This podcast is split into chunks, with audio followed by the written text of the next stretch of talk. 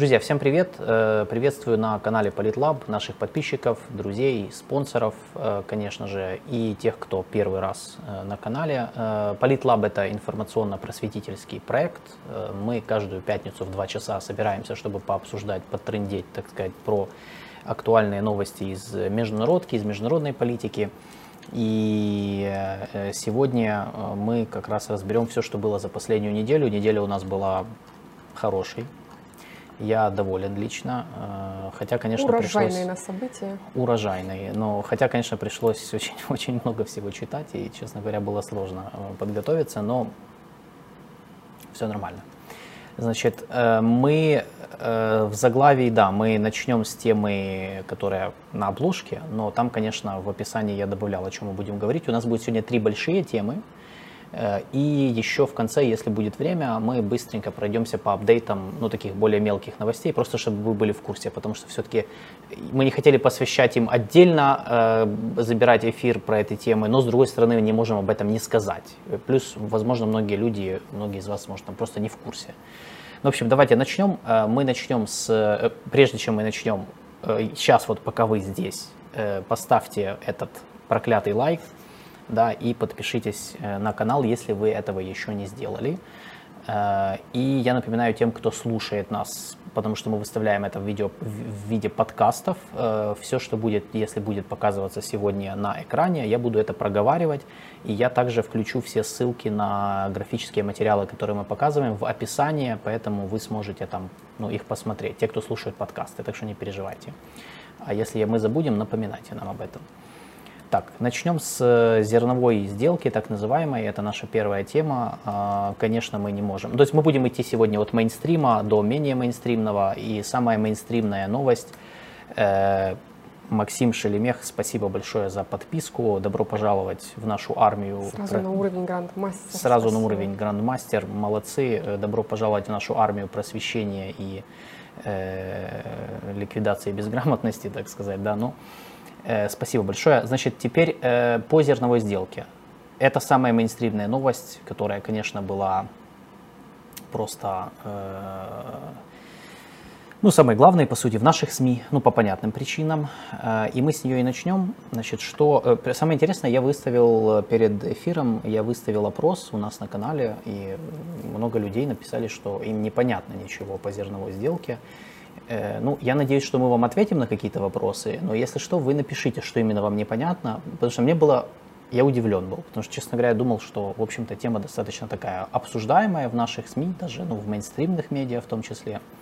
Ну, давайте мы, э, мы ее затронем. Значит, э, Российская Федерация официально покинула так называемое зерновое соглашение. Называется оно официально Черноморская зерновая инициатива. Ну, Кто не, не знает. Не, не пролонгировала, поэтому... Покинула. Не, ну они официально покинули. Они, они, э, почему я говорю официально? Потому что в отличие от э, ситуации перед Новым годом, mm-hmm. и в отличие от, когда это было в апреле, по-моему, когда предыдущий раз истекал срок сделки, они не выходили из нее. Они просто прекращали, э, они прекращали участие в инспекциях судов и таким mm-hmm. образом блокировали просто ну, проход кораблей, которые должны были. То есть там же какой механизм?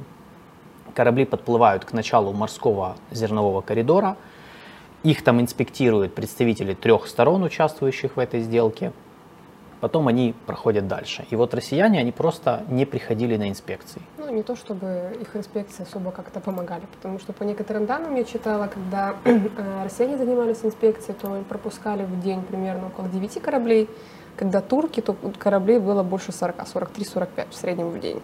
Поэтому это тоже говорит о качестве инспекции. Не в том смысле, что э, турки не проверяли корабли и пропускали всех подряд, в том, что есть, э, наблюдались некоторые тенденции к намеренному блокированию пропуска кораблей. Да, Поэтому, э, но тем не менее, да, то есть как бы был же механизм, он mm. проработан, и хотя бы даже если это все абсолютная формальность, эта инспекция должна была пройти, иначе она нелегитимна, иначе сделка не работает, а если она не работает, корабли не могут безопасно пройти. Если у них нет гарантий, они просто не будут плыть дальше. Как это вот произошло сейчас? Э, значит, сейчас они официально уведомили э, и Украину, э, и Россию, и ООН, и Турцию, то есть Россию, говорю, ну да, сами себя, то есть и Украину, и Турцию, и ООН о том, что они вот прекращают свое участие в Черноморской зерновой инициативе. Это не значит, что они не могут вернуться. Они могут вернуться. Это вообще никаких как бы препятствий к этому нет.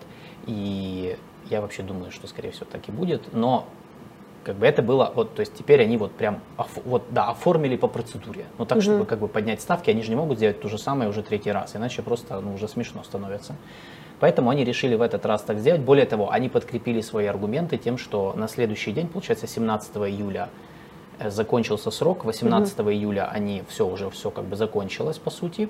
И они начали бомбить э, портовую инфраструктуру нашу в, Одессе, в Одесской и Николаевской областях. Вот уже третий день, по сути, продолжаются авиаракетные удары. Это вот такой способ подкрепить, так сказать, свои э, процедурные формальности э, делами. Да? То есть они как бы показывают, что они э, не... Ну, это понятно, почему они это делают. Они показывают это для того, чтобы э, корабли все равно не заходили. Угу порты украинские, э, потому что много говорили о том, что, мол, даже если Россия выйдет из сделки, все равно там Турция в одностороннем порядке сможет гарантировать их безопасность. Нет. Да, то есть она не может гарантировать в одностороннем порядке, э, не, не потому что там у них нет сил, это там отдельный вопрос, а потому что страховые компании международные, они просто не будут страховать корабли, которые mm-hmm. заходят в порты в условиях активных боевых действий. А когда договора нету, соответственно, нет никаких гарантий. Нет гарантий, нет страховки. Нет страховки, корабли не будут заходить в эти порты. То есть здесь больше проблема именно страхования, а не mm-hmm. Турции. Вот это нужно важно понимать, и именно с этим как бы сейчас главная вот, ну, проблема. Поэтому турки со своей стороны не хотят, э, понятное дело, в одностороннем порядке сопровождать корабли, ну, потому что есть риск конфронтации с Россией на море, они не хотят этого допустить, потому что это приведет к ухудшению отношений с Россией, а значит к, собственно, разрыву некоторых и торгово-экономических связей с Россией, возможно, к взаимным санкциям, чего Турция, ну, не Турция, не Россия не хотят, потому что у них все хорошо в плане торговли ну, и совместных проектов, энергетики, ну, короче, вы все это и сами знаете. Значит, э, поэтому э, ситуация, да, такая, что на данный момент зерновое соглашение по факту в коме. Я не могу сказать, что оно мертво, потому что, как я сказал, вернуться к нему можно. Э, но да, ну, в таком коматозном состоянии и, и не работает. Значит, э, и теперь, да, как раз вот у нас в чате пошли вопросы по этому поводу. Теперь можно переходить, собственно, к анализу. Значит, э, а їм для чого ця угода? Їм ви маєте на увазі Росію, я так розумію. Е, по поводу, да, зачем вообще это соглашение? Это соглашение, оно выгодно всем. То есть оно было создано в условиях, когда, ну, как бы, ну, по большому счету, экспорт зерна, он нужен всем. Почему? Он нужен Украине, понятно, потому что мы на этом зарабатываем деньги и имеем возможность экспортировать зерно, чтобы оно не лежало э, на складах, так сказать, в элеваторах, не гнило и не занимала места для следующего урожая. Об этом много говорили и в этой студии, я думаю, во многих других эфиров, э, эфирах. И многие, кто из вас, возможно, занимаются сельским хозяйством, вы сами это лучше меня знаете. Значит, второе, это нужно Турции, я думаю, тут понятно, потому что для Турции это очень важный дипломатический актив. Э, то есть это, ну, это, по сути, единственное их достижение, как посредника в, в условиях этой войны. Поэтому, конечно, ну, как бы э, для Турции это очень имеет важное значение. Они же очень много играли имиджево на этой сделке, например, рассказывая странам Африки, что вот если бы не Турция, то они бы не получили свое зерно. Ну вот в таком ключе. А для Турции Африка очень важный континент. Они там прям развернули деятельность за последние 10 э, лет очень серьезную. И не только Африка. Э, для России это тоже важно, потому что, ну, во-первых, Россия э, получ... они же не просто так, э, не просто так они взяли из альтруизма решили участвовать в этой сделке. Когда впервые подписывалась Черноморская зерновая инициатива с Россией, некоторые санкции, которые были введены против российского экспорта, опять же, зерна сельскохозяйственной продукции и удобрений, были ослаблены санкции. То есть это была часть сделки с Западом. То есть, это им, им, то есть пошли на определен, был определенный компромисс, который позволял России продолжать беспрепятственно экспортировать удобрения, например, а это миллиарды долларов. И, опять же, свою же сельскохозяйственную продукцию, э, ну а ситуация, э, сделка позволяла фиксировать, стабилизировать ситуацию на Черном море более-менее, соответственно, э, маршруты морские через Черное море были более-менее безопасными, в том числе для российских судов. Потому что когда идут активные боевые действия, непонятно, может прилететь, собственно, и по их портовой инфраструктуре, и по их кораблям. А если как бы Чер, Черное море это все-таки э, ну, очень важно, это, ну, это часть, это часть э, один из маршрутов международной морской торговли, поэтому, конечно, ну, здесь э, с Россией как бы все, ну то есть им, им как один из, Россия как один из ключевых и крупнейших, кстати, экспортеров и сельскохозяйственной продукции, и удобрений, и много чего другого по морю, им очень важно было, чтобы эта сделка ну, работала тоже. Поэтому на самом деле миф это то, что там России это не было нужно, это было нужно русским в том числе. Э, сейчас, но понятное дело, что как только эту сделку подписали, она сразу же превратилась в инструмент э, манипуляции. манипуляций, политического давления. Это было очевидно, ну потому что, э, ну как бы да, то есть сделка, э, то есть она была завязана на, ну, короче, я не думаю, что это надо объяснять. То есть и Россия с самого начала рассматривала вопрос того, что как бы вот можно, можно шантажировать с помощью этой сделки э, для того, чтобы, там, например, выбивать больше уступок. Ну, плюс э, нестабильность из-за того, из-за манипуляции России, из-за угрозы того, что Россия может э, выйти из сделки, это влияло и на цены, это же повышало цены, да, потому что это несло собой угрозу нестабильности на рынке. Тоже да. был один из факторов. Поэтому я говорю, что эта сделка, она была очень широким компромиссом, она была выгодна всем, э, так как она стабилизировала цены на мировых рынках. Э, я, конечно, ну, против там, манипулятивных тезисов о том, что, э, значит, если бы не сделка, был бы мировой голод. Ну, не было бы мирового голода, потому что физически с едой в мире все нормально. Но э, была бы проблема с ценами, которые были бы, держались бы очень высокими. Соответственно, это создало бы определенные проблемы для тех стран, которые зависят от импорта зерна, они покупают его, и, соответственно, им пришлось бы покупать по завышенным ценам, а значит, это ударило бы по социально-экономической стабильности этих стран. А это, ну, часто, очень часто это государства, которые, ну, назовем это так, уязвимые к таким колебаниям на рынках, например, Египет. Вот Египет, который импортирует очень много зерна, а, у них там сложные проблемы в экономике, и если бы им пришлось там по космическим ценам покупать зерно, э, это могло бы привести к определенному внутриполитическому кризису, я бы даже так сказал, и к протестам, потому что у них и так проблемы с экономикой, э, и, ну, в общем, да, то есть вот, вот в этом была бы риск, не, не риск голода, а риск того, что как бы конкретно были бы ряд государств на Ближнем Востоке и в Африке, которые, и в Южной Азии, которые могли бы столкнуться с серьезными проблемами социально-экономического, а значит и политического характеров. Э, голод конкретно, он угрожает только некоторым странам отдельным. Есть, есть страны, которые находятся в зоне риска, связанного именно с голодом, но это страны, которые уже много лет находятся в состоянии войны, типа Йемена, Сомали, там, Южного Судана, ну в меньшей степени Южного Судана, сейчас Судана, конкретно Эфиопии. Э, ну, ну, но это не, это не половина Африки, как у нас многие думают. То есть это конкретные отдельные страны, где и так сложная ситуация. Да, то есть тем же Йеменом, в Йемене и до войны в Украине, и до зерновой сделки умирали от голода, причем десятками тысяч. Просто там сумасшедшие цифры идут на то, сколько людей умерло от голода в результате войны в Йемене, не в результате э, значит, э, блокады экспорта украинского зерна. Вот, это просто да, к моменту, потому что у нас многие вот этот вот момент не понимают, значит, что теперь э, конкретно, давай еще проанализируем по, по цифрам. Сейчас я посмотрю, что у нас есть по графикам. Секундочку. Значит, э, давайте для... Да, да, да э, покажем вот этот сайт, который я скидывал, да, где э, есть информация общая. Да, это общая информация, это сайт зерно, Черноморской зерновой инициативы. Это общая информация про то, собственно, какие были результаты этой зерновой сделки. Э, вы можете, любой из вас можете зайти на сайт э, ООН, э, сайт Black Sea Grain Initiative, да, Черноморская зерновая инициатива, и посмотреть его. Те, кто слушают аудио, я сейчас все это буду проговаривать, я ссылку на сайт кину в описании, да, чтобы вы просто знали, но я все равно сейчас это все буду говорить. Вы видите опять этот сайт, я, я просто скажу, да, по основным данным. То есть мы видим, что это, надо, это последнее обновление было сегодня, сегодня 21 июля. 32,9 миллионов метрических тонн экспортировано из украинских портов за время действия зернового соглашения.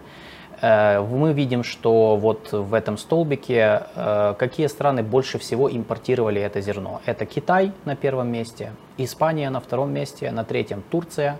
И далее идут уже с небольшим разрывом между собой Италия, Нидерланды, Египет, Бангладеш, там, Израиль, Тунис, Португалия, Индия и так далее, и так далее.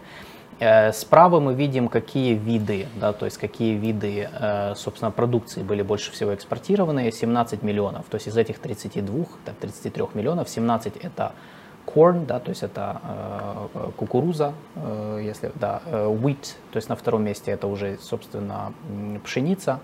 Ну и дальше э, sunflower meal, то есть подсол, подсолнухи и так далее, и так далее. Уже ну, остальные типы. То есть, опять же, вы можете все это посмотреть. Это в открытом доступе. Я сейчас скину специально сайт в чат. Если кому интересно, можете его, изучить его вдоль и поперек.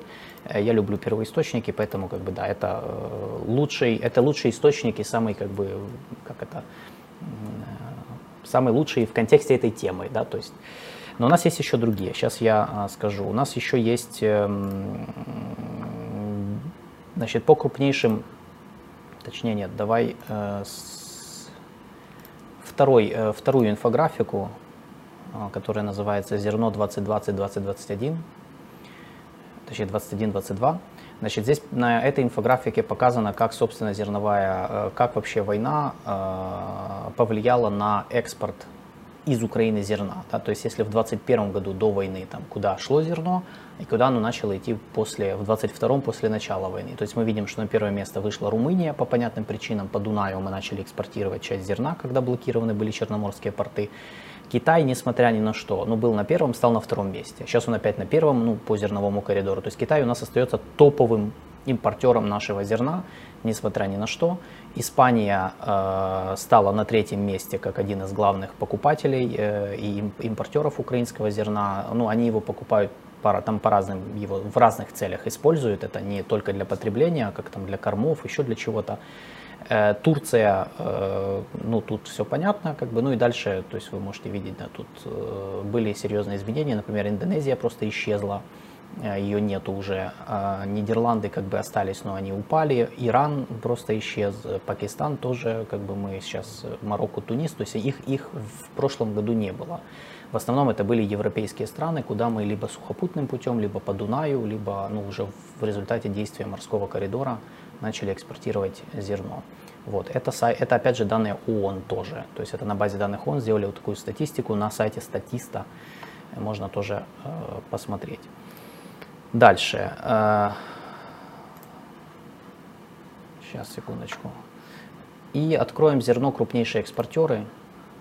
Это первое, да. А это крупнейшие экспортеры зерна в мире. Просто, опять же, такая общая информация, чтобы вы понимали. Э, значит, на данный момент э, это данные ФАО Значит, в целом мы видим, что ну, как бы мы, мы в пятерке, то есть это все знали, но кроме нас это еще также Россия, США, Канада, Франция. Почему я говорю, что для России очень важна эта сделка? Потому что они тоже хотят экспортировать свою сельскохозяйственную продукцию, свое зерно, потому что они один из крупнейших поставщиков. Но это, это данные в 2020 году, сейчас немножко, я думаю, изменились, э, но э, интересно, что я просто почему это показал, потому что чтобы, чтобы мы знали, да, что Украина, конечно, один из крупнейших игроков на мировом рынке, но не единственный. Да. То есть это тоже, что, потому что у нас часто эту тему подают так, что и вот э, только наше зерно и больше ничего нету. Ну, не совсем. Да, то есть это тоже нужно очень четко понимать. Э, так, это по цифрам. Что еще стоит добавить? У нас еще есть что-то? Вопрос в чате по поводу Египта. Почему Египет э, закупает зерно, а не производит самостоятельно? Э, в Египте производят самостоятельно, но, во-первых, у них выращивают рис в основном. Если внезапно. Ну, не внезапно, ну так исторически сложилось, да. А во-вторых, у них там проблемы с сельским хозяйством. Э, да, исторически в долина Нил это был супер регион для развития сельского хозяйства, и на это вырос Египет, по сути. А, но в последнее время а, ну, где-то из-за плохого управления, где-то из-за недофинансирования, где-то из-за климатических, по климатических, из-за климатических изменений э, сокращается посевная площадь, и у них реально есть определенные проблемы с сельским хозяйством, поэтому, ну, то есть, как бы, Э, у них они производят, но они не закрывают полностью свои потребности. Кроме того, у них э, большими темпами растет население. То есть вы что же это учтите, они не могут покрыть потребле, потреб, потребности всех своих людей, э, всех своих граждан, и поэтому они вынуждены что-то закупать. То есть мы говорим о стране все-таки, в которой почти 110 миллионов человек, ну это много. Китае вот. та же самая история. Они ведь тоже выращивают зерно, да, то есть у них развито сельское хозяйство, но при этом, учитывая, что там полтора миллиарда населения, они не в состоянии тоже прокормить а, абсолютно угу. всех, поэтому вынуждены и закупать э, зерно, да, пшеницу, и в том числе кукурузу, да. которая идет на корм. Да, поэтому да, с Египтом ситуация просто такая, что ну, он просто, ему нужно все равно, ему надо где-то зерно брати. Е, багато хто каже, що на другому місці Туреччина, а тут видно, що Іспанія. Туреччина була на другому місці минулого року. Зараз, як ви бачили самі статистику, бо статистика ж вона враховує минулий рік і цей рік то от за весь цей час, ну тепер Туреччина на третьому місці. Ну тобто стала на третьому, Іспанія на другому. Тобто Іспанія, по суті, стала найбільшим європейським імпортером українського зерна по цьому коридору. От, ну тобто, ну для мене це в принципі, то це не означає, що Туреччина втрачає якусь свою роль як одного з зернових хабів, але тим не менше. Э, да, Румыния, э, Азиз Хан спрашивает, наш подписчик, Румыния это больше как перевалочный пункт для дальнейшего реэкспорта, разве нет? Да.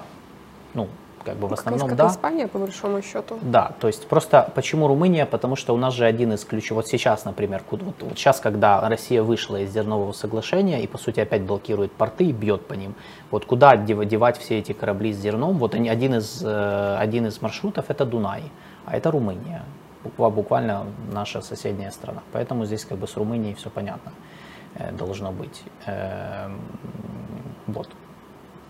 Поэтому э, это по поводу зернового соглашения. Что, может, что с ним дальше будет? Какие есть варианты? Э, ну, я думаю, что здесь есть несколько вариантов. Ну, вариант первый, самый там один из очевидных, да, и крайних. Ты, ты упомянул условия, которые Россия выдвинула? А, спасибо про аммиакопровод да, и да. снятие санкций с сейчас я, сейчас я зачитаю, да. Вот видишь, я уже говорю, что я спрашиваю сам себя. Э, да, что, чего Путин, хочет Россия? Да. что они вообще хотят? Значит, э, Путин э, на днях, в общем-то, выступал по этой, ну вот они обстреляли Одессу и Николаевскую область, и вот он выступил и сказал, собственно, чего они хотят. Он выдвинул шесть условий, необходимых для возобновления, по его, вот, необходимых для возобновления зернового соглашения.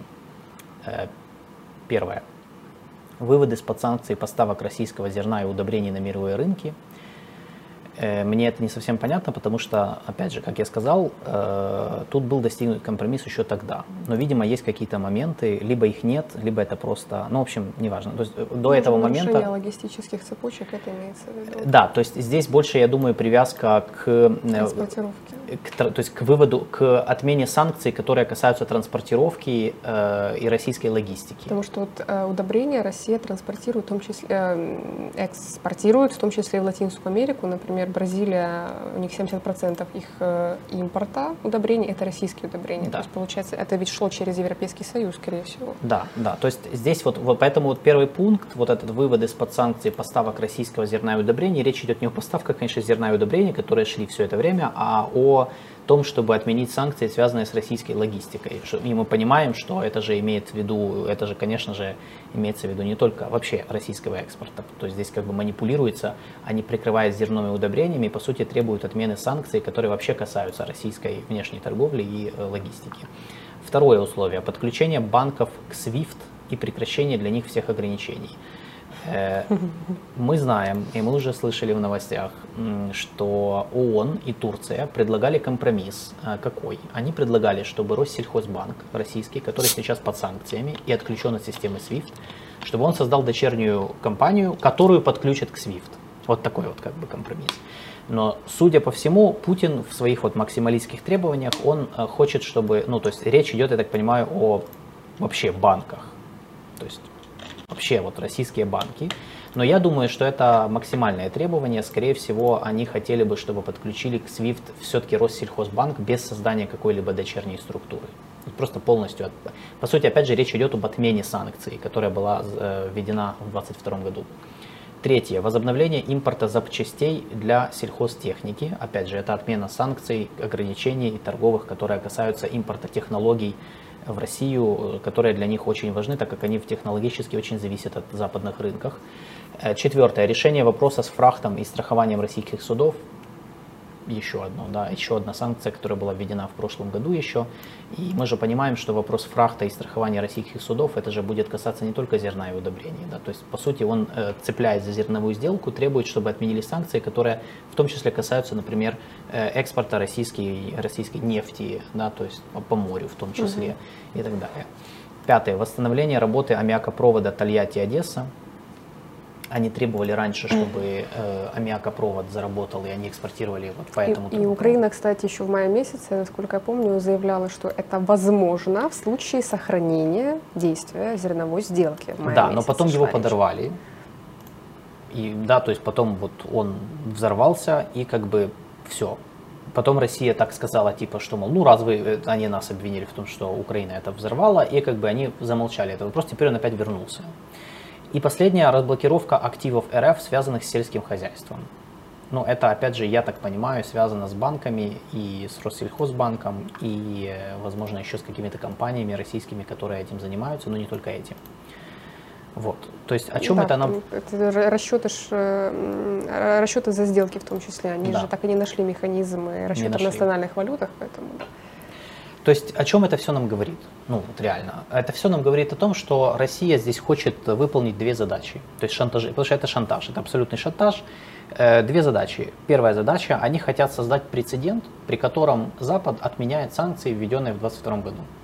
Ну, то есть они скажут, смотрите, ну мы здесь отменили, так давайте дальше двигаться. И как бы, то есть они хотят вернуться к модели 2014 года, да, когда вот в 2014 году санкционные пакеты, ты помнишь, ввели за аннексию mm-hmm. Крыма mm-hmm. и оккупацию части Донбасса, а потом там в течение нескольких лет где-то отменили, где-то там ослабили, где-то mm-hmm. начали опять торговать. И как-то, ну вот, то есть он, э, Путин верит, что можно вернуться к такой модели, что надо mm-hmm. просто mm-hmm. подождать. И он шантажирует тем, что, мол, давайте вот здесь, то есть начнем с малого, а потом как бы будет, будем договариваться дальше. И второе, как мы видим, вот я только что зачитал, все шесть пунктов, они как бы касаются зерна, но не зерна. Ну, потому что мы понимаем, что санкции, которые вводили, особенно секторальные Европейские Союзы Штаты, они касались, они, то есть, да, они затрагивали в том числе экспорт России сельскохозяйственной продукции, но, например, там, как мы уже сказали, да, по фракту, по фрахту кораблей э, и страхованию, ну, очевидно, что это будет касаться всего. То есть, да, вроде как это касается экспорта зерна, но не только. Если снимут санкции, связанные, например, с э, тем же там страхованием российских судов, так тогда Россия сможет экспортировать и нефть спокойно по морю, опять возвращаться к этому бизнесу э, и, все, и, и все остальное. То же самое по технологическим ограничениям. То есть импорт технологий, связанных с сельхозпродукцией, мы понимаем, что это может здесь как бы более широко, в широком смысле они замахиваются на отмену части технологических ограничений, чтобы они опять имели какой-то частичный доступ на западные рынки технологий. Uh-huh. Вот. А рынки технологий это же в том числе доступ к э, высоким технологиям, которые можно использовать и в ВПК, и во многих других сферах, которыми, которых им сейчас там не хватает. Потому что они же понимают, что санкции, особенно технологические, они имеют лаг по времени действия. И они увеличивают технологический разрыв России от остальной части мира. Так что вот, вот такая вот э, у них позиция. Э, я, как, какие есть варианты, э, какие есть варианты, чем это может закончиться? Да, тут я просто смотрю, несколько есть вопросов, да, какой смысл бомбить терминалы, если хотят вернуться, и какой нам смысл возвращаться, если... Ну, смотрите, нам смысл возвращаться есть в любом случае, потому что вопрос зерна надо решать. То есть, если... Это наш заработок, это поступление в бюджет. Да, во-первых, это наш заработок. Во-вторых, как я сказал, зерно надо куда-то девать. Пока альтернативных путей вывоза зерна нет, но я имею в виду в таких масштабах, потому что у нас есть альтернативно, как мы можем вывозить зерно, но просто не в таких масштабах, не в таких объемах, как по морю. Сложнее, по морю лучше медленнее, всего. дороже будет. Да, э, поэтому нам есть смысл зерна. Ну и плюс терминалы, э, ну насколько я знаю, я не знаю, как бы у меня там нет на месте, да, но сказать, что их разбомбили прям ну, в дребезги, я не знаю. Мне кажется, что Плюс, плюс Но ну, я не видел таких эти сообщений. атаки, они же преподнеслись России как э, удары возмездия за атаку на Крымский мост, поэтому тут не совсем в привязке Нет, ну, это было, было ну. Да, да, это было, это была, это же была попытка объяснить, вот показать внутренней аудитории, что они вот Могем. Могем, да. Угу. Поэтому да, надо будет смотреть, как они дальше будут делать. Понятное дело, что если портовая инфраструктура будет уничтожена, в таком случае, да, ну, мы как бы не сможем вернуться нормально к сделке, да и, в общем-то, тогда нет, все это теряет смысл, тогда, ну, в общем-то, тогда надо будет бить в ответ как бы на их портовую инфраструктуру, раз уже такая пошла игра. Вот. Но в целом э, я считаю, что зерновая сделка, она до сих пор ну, всем выгодна. То есть, несмотря на всю вот эту игру, она все равно всем выгодна, вот чисто экономически, и не только экономически, но и политически. Поэтому я думаю, что самым вероятным вариантом, что будет дальше происходить, будут переговоры. Э, тем более, что Эрдоган, я сейчас даже найду его сегодняшнее заявление. Сейчас.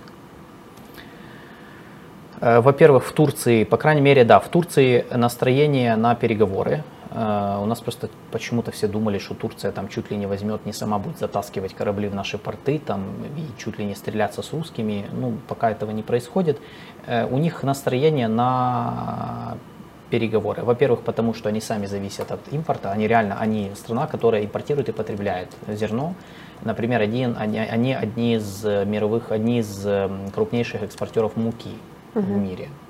А мука делается из зерна пшеницы.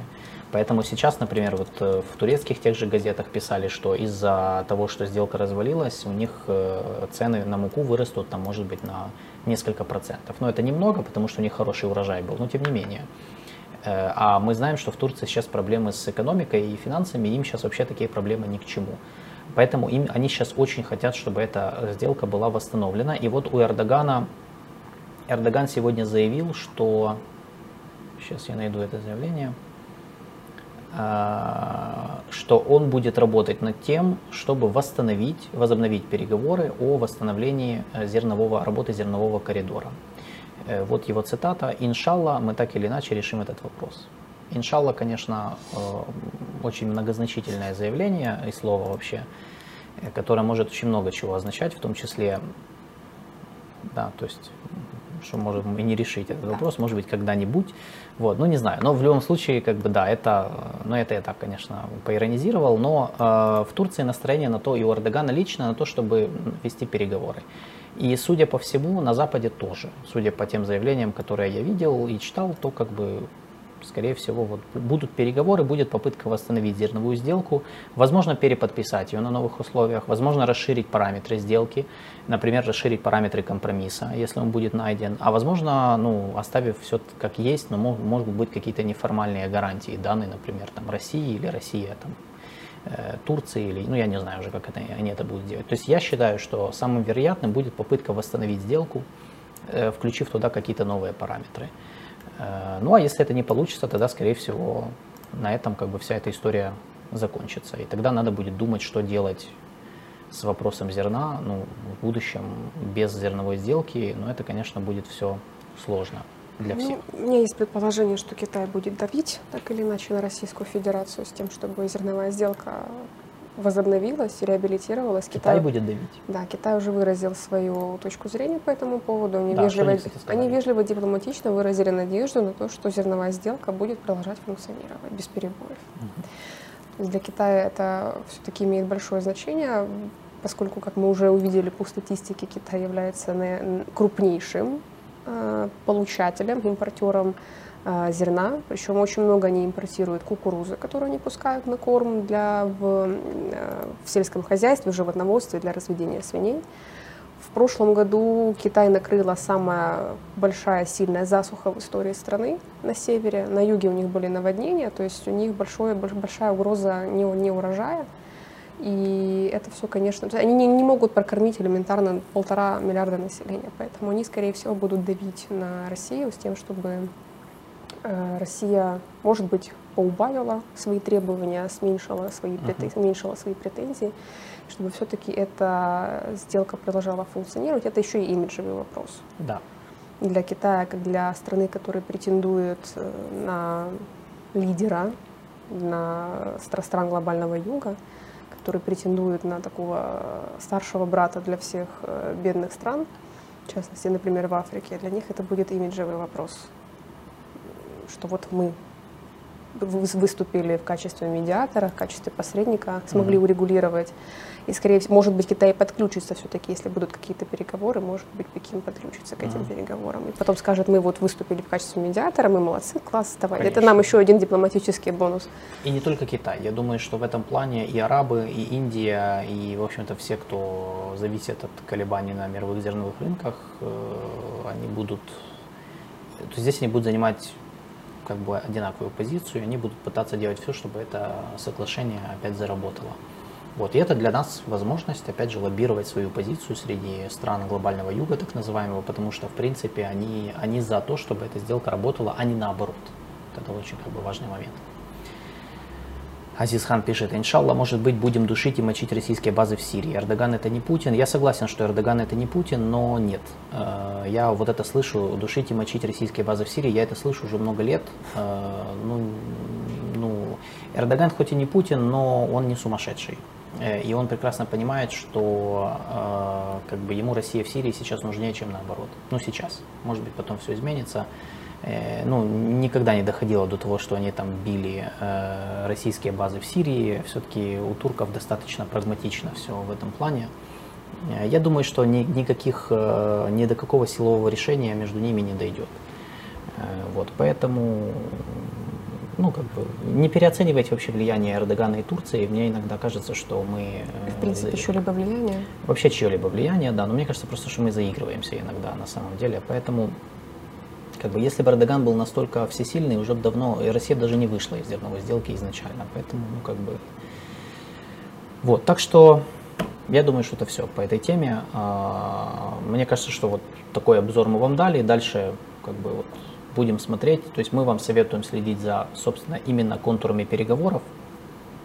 Э, нет, они Босфор, э, я отвечаю да, в чате, они не могут перекрыть Босфор вернее, как, Босфор они уже перекрыли, то есть они уже приняли решение в начале войны о том, что Босфор перекрыли для военных судов, всех, украинских, российских, там, всех угодно, ну, согласно конвенции Монтрео. Полностью перекрыть Босфор для всех торговых судов они этого делать не будут, в том числе для российских, потому что это деньги, они деньги берут с этого, они на этом зарабатывают. И создавать, тем более создавать такой прецедент, когда они перекрывают э, по непонятным причинам на самом деле, да, то есть это политические причины, они просто на этом больше потеряют денег, чем они получат какой-то выгоды. Э, поэтому я думаю, что э, они договорятся. То есть они договорятся, э, тем более Эрдоган, не первый раз Эрдоган договаривается с Путиным. У него же, судя по всему, его позиция это попытаться выбить компромисс между Западом и Россией. Ну вот Эрдогана позиция такая. То есть он будет пытаться в этом плане играть как арбитр, как он это уже делал два раза. Уже дважды мы это все проходили. Перед Новым годом и весной, когда, собственно, опять же, Турция была за то, чтобы, мол, давайте договариваться и достигать компромисса. И тогда компромисс достигнут был, ну, про, просто продлевали сделку на несколько месяцев. Сейчас все серьезнее, но я думаю, что э, я думаю, что они, наверное, договорятся. Вот. Ну, или нет, если перейдут какие все, кто-то перейдет какие-то красные линии, но в таком случае ну, ситуация будет сложная. Потому что всем придется импровизировать и выходить из этой ситуации каким-то образом, в том числе и нам, и россиянам тоже. А, переходим к следующей теме. Европейский Союз? Да, я думаю начать с саммита Европейского Союза и СИЛАК, потому что это было феерично. Э, это было феерично. Э, это был саммит, про который у нас вообще у нас нас... Прям ажиотаж был, я хочу сказать, на, ну, потому эту что тему. Мы впервые что, у нас наконец, об этом писали. Наконец. Да, да я хочу сказать. А, итак, 18-19 июля в Брюсселе состоялся третий саммит э, из стран Европейского Союза и СЕЛАК. СЕЛАК — это сообщество стран Латинской Америки и Карибского бассейна. Туда входят все 33 страны региона. А, это был третий саммит. Первый состоялся в 2013 году, второй в 2015 году. Третий должен был быть в 2017 году, но по целому ряду причин саммит отменился. Какие были причины? Во-первых, э, в Европе происходили существенные перетурбации. Это был миграционный кризис, это было начало российско-украинской войны, а, плюс Брексит, э, впоследствии, да, в 2016 году Брексит, и Европе как-то было не до Латинской Америки, они занимались своими внутренними делами. В Латинской Америке то же самое. Они немного сбились с пути в своих интеграционных процессах. Они перестали понимать, как им вообще интегрировать регион, как им объединяться, чего они вообще хотят. Жаир Болсонару э, вообще вывел Бразилию из СЕЛАК впоследствии и сказал, что им это не нужно, ни СЕЛАК, ни УНАСУР. Э, и плюс э, произошел конфликт между Европейским Союзом и Бразилией по поводу экологической политики Болсонару в биоме Амазонки тропические леса Амазонии. Жаир Болсонару, президент, который поддерживался аграрным лобби, а, проводил, ну, на самом деле, нещадную политику в этом регионе, в Амазонии, в бразильской части имеется в виду, потому что там Амазония это как бы большой регион, большая территория, которая распределена между многими странами. А, вырубались леса, конечно, для того, чтобы освободить, скажем так, пространство для сельскохозяйственного бизнеса, чтобы спонсоры Болсонару могли сделать деньги по большому счету. Э, поскольку Европейский Союз выступает за более э, внимательное отношение к окружающей среде, продвигает и экологическую повестку, особенно Франция, между ними произошел конфликт, они поругались, поэтому в 2017 году саммит между Европейским Союзом и СЕЛАК был неактуальным. И вот, наконец, спустя, сколько это получается? 8 лет, получается. Да, да, 8 лет э, решили они возобновить такой формат переговоров. Чем это обусловлено? На самом деле э, обсуждения эти пошли еще в 2020 году, во время э, пандемии. Все время хочется сказать пандемия коронавируса, не знаю почему. Во время пандемии коронавируса, э, когда стало понятно, да, что все страны, все регионы мира взаимосвязаны друг с другом, так или иначе, Плюс э, Латинская Америка начала потихоньку... А, я еще не упомянула кризис в Венесуэле. Еще одна ключевая причина, почему все-таки саммит третий случился, не случился тогда, когда он должен был случиться, это начало экономического и политического кризиса в Венесуэле, это расхождение взглядов э, стран ЕС и Латинской Америки на то, что вообще делать с Венесуэлой и с Николасом Мадуро, Николаса Мадуро, да. А, вот, это еще одна ключевая причина. Но, тем не менее, э, начали происходить определенные изменения в Европейском Союзе, и который сейчас очень активно пытается найти свое место в новом миропорядке как некий единый цельный центр силы, центр влияния, а, который может составить конкуренцию другим влиятельным игрокам, в первую очередь Соединенным Штатам Америки. Латинская Америка со своей стороны пытается, опять-таки, встать на путь истины интеграции, объединения, плюс пытаются они так или иначе сбавить э, влияние со стороны Соединенных Штатов Америки, а Европейский Союз еще и хочет составить конкуренцию Китаю, например. И, в принципе, в Латинской Америке сейчас потихоньку начинает развиваться вот эта конкуренция между внерегиональными игроками, помимо того, что там а, происходит ослабление позиции США, Туда уже много лет очень активно пытается внедриться Китай, собственно, у него это получается с большим успехом. Но и за Китаем не отстают и другие азиатские страны. Вот Южная Корея, например, активизировалась на этом направлении. Японцы чуть меньше, но тоже пытаются не терять фокус внимания. Индийцы туда постепенно заходят. То есть в Латинской Америке в ближайшие несколько лет будет происходить очень интересная такая геополитическая игра за распределение влияния. Европейский Союз э, долгие годы был одним из крупнейших инвесторов в Латинскую Америку по ряду направлений. Это и по социальным вопросам, по вопросам экологии в том числе.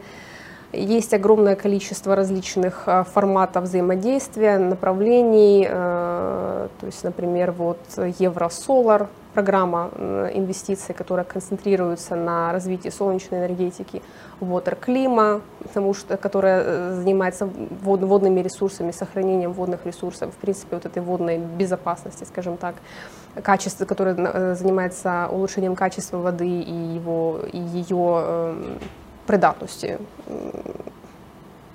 придатности для использования. Да. В общем, уровнем Короче, качества воды для, для употребления, да. да. Трудности, да, политолог, э, полиглотов. Да, и вот э, сейчас Европейский Союз, собственно, пытается э, возобновить все вот эти э, занять место одного из ключевых игроков, внерегиональных игроков в Латинской Америке. На саммите э, ключевые вопросы, которые вообще и темы, которые были на повестке. Э, я сразу скажу по Украине, потому что, да, если вы будете гуглить саммит ЕС-СЕЛАК, то вы в первую очередь увидите там вопрос Украины. Такое ощущение, что кроме этого там ничего не обсуждалось. А нет. И дискуссия там велась только по Украине, и, и вообще там э, яблоко раздора было. российско-украинская война. Да, действительно, так случилось, что Украина стала яблоком раздора еще до того, как саммит начался. Почему так случилось? Президент Украины Владимир Зеленский изъявил желание выступить на саммите. И по заявлению Шарля Мишеля, главы э, Евросовета, э, стороны приняли решение отклонить э, и не дать Владимиру Зеленскому возможности выступить на саммите.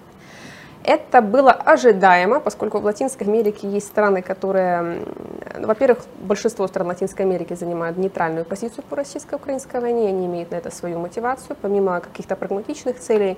В Латинской Америке развита такая традиция, как активное неприсоединение, то есть они как бы стоят в стороне, наблюдают и не делают каких-то резких заявлений а, относительно того или иного конфликта. Uh-huh. Вот исключением, например, в этом в прошлом году стал, стала Чили. О Чили еще я скажу чуть-чуть попозже подробнее. Слушайте, давай, давай, давай э, подробнее по поводу нейтралитета, что мы имеем в виду? Они не осуждали агрессию России. А, а если осуждали, то в общих словах? И они осуждали, были страны, например, Парагвай, например, Эквадор, которые осудили, но они не присоединились к санкциям, например. Да. То есть это было такое ну, какое-то очень, очень формальное, ну, то есть так. они в абстрактные слова, плюс они присоединялись к резолюциям в ООН, да, да, большая да. часть из них, но это все тоже символические вещи. Но на практике они никаким образом, то есть они торгово-экономические страны сохраняют, связи да, сохраняют, сохраняют, к санкциям не присоединялись, каких-то там практических шагов типа э, военной помощи Украине они не предоставляют, но при да. этом они не предоставляют военную помощь России да. тоже. Да, ну, то есть они держат такую дистанцию, как многие страны. Ну вот а, а почему, почему бы было высказано осуждение в сторону России? Потому что для всех стран Латинской Америки очень важно момент сохранения суверенитета страны, территориальной целостности и так далее. Потому что долгие годы да, на, в регионе, на континенте Южной Америки были войны, стороны воевали друг с другом, теряли территории и так далее. Поэтому, с одной стороны, вопрос территориальной целостности, неприкосновенности границ – это важно, но с другой стороны, как бы не совсем наша война, не совсем наш конфликт на другом континенте. Мы вообще не понимаем, в чем там сырборы и в чем э, суть этих э, претензий от одной стороны к другой. Поэтому, пожалуйста, давайте сами как-то. Хотя российско-украинская война так или иначе, пусть не сильно, пусть косвенно, но ударила по странам Латинской Америки. Например, вот Э, показателем в этом плане примером был Эквадор, который является крупнейшим экспортером бананов, в том числе и в Украину и Россию, которая является одними из крупнейших импортеров бананов из Эквадора. Но из-за нарушения логистических цепочек, транспортных путей, э, Эквадор очень много потерял денег, очень много продукции просто пропало. Производители, да, то есть э, фермеры, да, которые занимаются выращиванием бананов, была, я где-то читала целую статью, по-моему, это была BBC, если я не ошибаюсь, о том, сколько продукции и денег люди потеряли. В общем, так или иначе пострадал Эквадор от российско-украинской войны. Но тем не менее, к санкциям не присоединился. А, отказ э, Владимиру Зеленскому в выступлении был ожидаем, потому что в Латинской Америке, несмотря на то, что большинство стран занимают нейтральную позицию, есть и, ну, у нас это принято называть анти, э, пророссийский лагерь, там действительно есть страны, которые выступили открыто в поддержку Российской Федерации, которые э, продолжают транслировать на своем на национальном телевидении российские сюжеты о войне, в частности, то есть не транслируют украинскую позицию и так далее. Э, их таких стран четыре: это Куба, это Никарагуа, Венесуэла и Боливия. Вот такие вот наиболее, э, наиболее яркие сторонники э, Российской Федерации.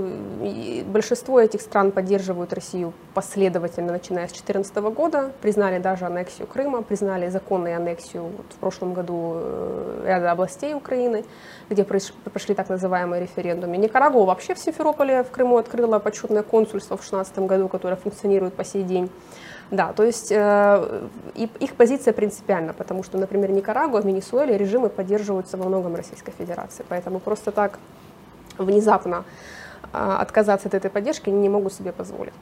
Поэтому из-за их принципиальной позиции, э, я так предполагаю, что было отказано Владимиру Зеленскому выступить, хотя э, на самом деле, когда вот в прошлом году был саммит Меркосур, это торговое объединение, куда входят Бразилия, Аргентина, Уругвай Парагвай. Владимир Зеленский тоже хотел выступить, его тоже не пустили.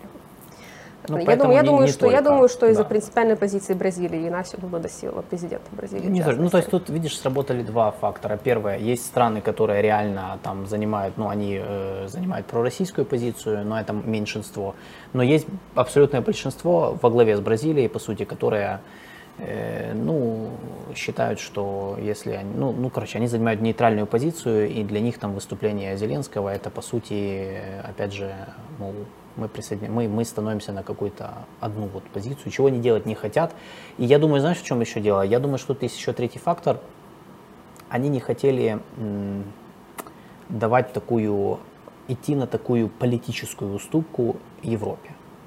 А это политическая уступка э, Лига арабских государств, которая пригласила Зеленского, угу. ты помнишь, когда он приехал да. в Саудовскую Аравию внезапно, это же делалось не потому, что они вдруг проснулись утром и такие, блин, надо послушать президента Украины. Ну, при всем уважении это было не так. А потому что это была часть вот этих вот политических торгов, когда Саудовская Аравия хотела показать, что они вот действительно соблюдают дистанцию, мол, они могут балансировать, да, то есть с одной стороны они там принимают в тот же день было принято официальное решение Лиги арабских государств mm-hmm. принять обратно Сирию несмотря на протесты Запада. И вот как бы они решили сбалансировать. То есть нужно понимать, что любое выступление Зеленского – это политический шаг. Ну, то есть уже давно это не просто выступление вот так, вот такое будничное, да, но это, во-первых, не будничное на таких саммитах, э, ну, выступление отдельного политического лидера, главы государства внезапно на саммите, который не касается Украины, как мы уже сказали, это не будничная вещь. Э, для этого надо переделывать как бы график, программу саммита, протоколы и так далее. И, поэтому, и это политика. Это чистая политика. И э, очевидно, что европейцы лоббировали это. Ну, то есть они просили, чтобы Зеленского показали ну, как по видеосвязи. И как бы здесь был вопрос, я думаю, вот этих торгов. То есть мы, по сути, стали заложниками в этом вопросе торгов между Латинской Америкой и Европой. Вот. Это тоже нужно вот четко понимать, э, потому что ну, это не просто вопрос, типа, ну, хотел выступить, ему просто не дали. Нет. Торги там, торги там действительно были, и мы это смогли по итогу увидеть в результате той 10-страничной э, финальной декларации, которую заключили стороны. А, стороны разошлись во мнениях относительно пункта по Украине. То есть российско-украинскую войну не обсудить было невозможно, потому что это один из наиболее масштабных конфликтов современности, один из наиболее крупных конфликтов со времен Второй мировой войны, поэтому не поговорить о российско-украинской войне невозможно. Но при этом известно, что европейская сторона а, продвигала пункт с откровенным осуждением действий Российской Федерации. С этим пунктом не согласились Куба, Никарагуа и Венесуэла. Впоследствии этот, этот параграф заменили на более дипломатичный, более мягкий, высловливаемую свою глубокую занепокоенность. Э, и только Никарагуа, опять-таки, не осталась по своей принципиальной позиции, не согласилась с этим пунктом. Кубу и Венесуэлу такая формулировка устроила. То есть торги действительно были по этому вопросу. Э, давай Э, по основным чего... Сейчас я еще про Чили хочу сказать. Давай про торги, Чили, торги действительно перейдем. были, потому что Габриэль Борич, президент Чили, и, кстати, я, мы сегодня вот нашли в Ютубе эту видеозапись, он выступил с открытым осуждением действий России, назвал эту войну империалистической, а, и э, сказал, что он использовал, кстати, формулировку Фумио Кисида, японского премьера, о том, что вот сегодня Украина, а завтра кто-то кто другой. То есть завтра кто-то другой, какая-то другая страна в другом регионе, даже в Латинской Америке, может стать жертвой агрессии, хотя я на сегодняшний день таких интенций не наблюдаю, но тем не менее. Борич выступил вот с таким очень пламенным заявлением, Э, заявил о том, что э, война России против Украины – это нарушение норм международного права, с одной стороны, то есть он таким образом косвенно э, выразил критику бразильскому президенту, который обвиняет обе стороны. Инасио Лула Силва говорит о том, что в войне виновата и Россия, и Украина, и Штаты, и так далее. Борич вот заявил, что нет, есть один виновник, и это Российская Федерация. Лула Досилова впоследствии раскритиковал Борич и сказал, что ну, ты типа пацан зеленый, ты ничего не, не понимаешь, да, там, неопытный, э, не совсем правильно этой формулировки использовал. Да, то есть, видите, даже, даже в Латинской Америке вот такие вот откровенные дискуссии по этому вопросу идут.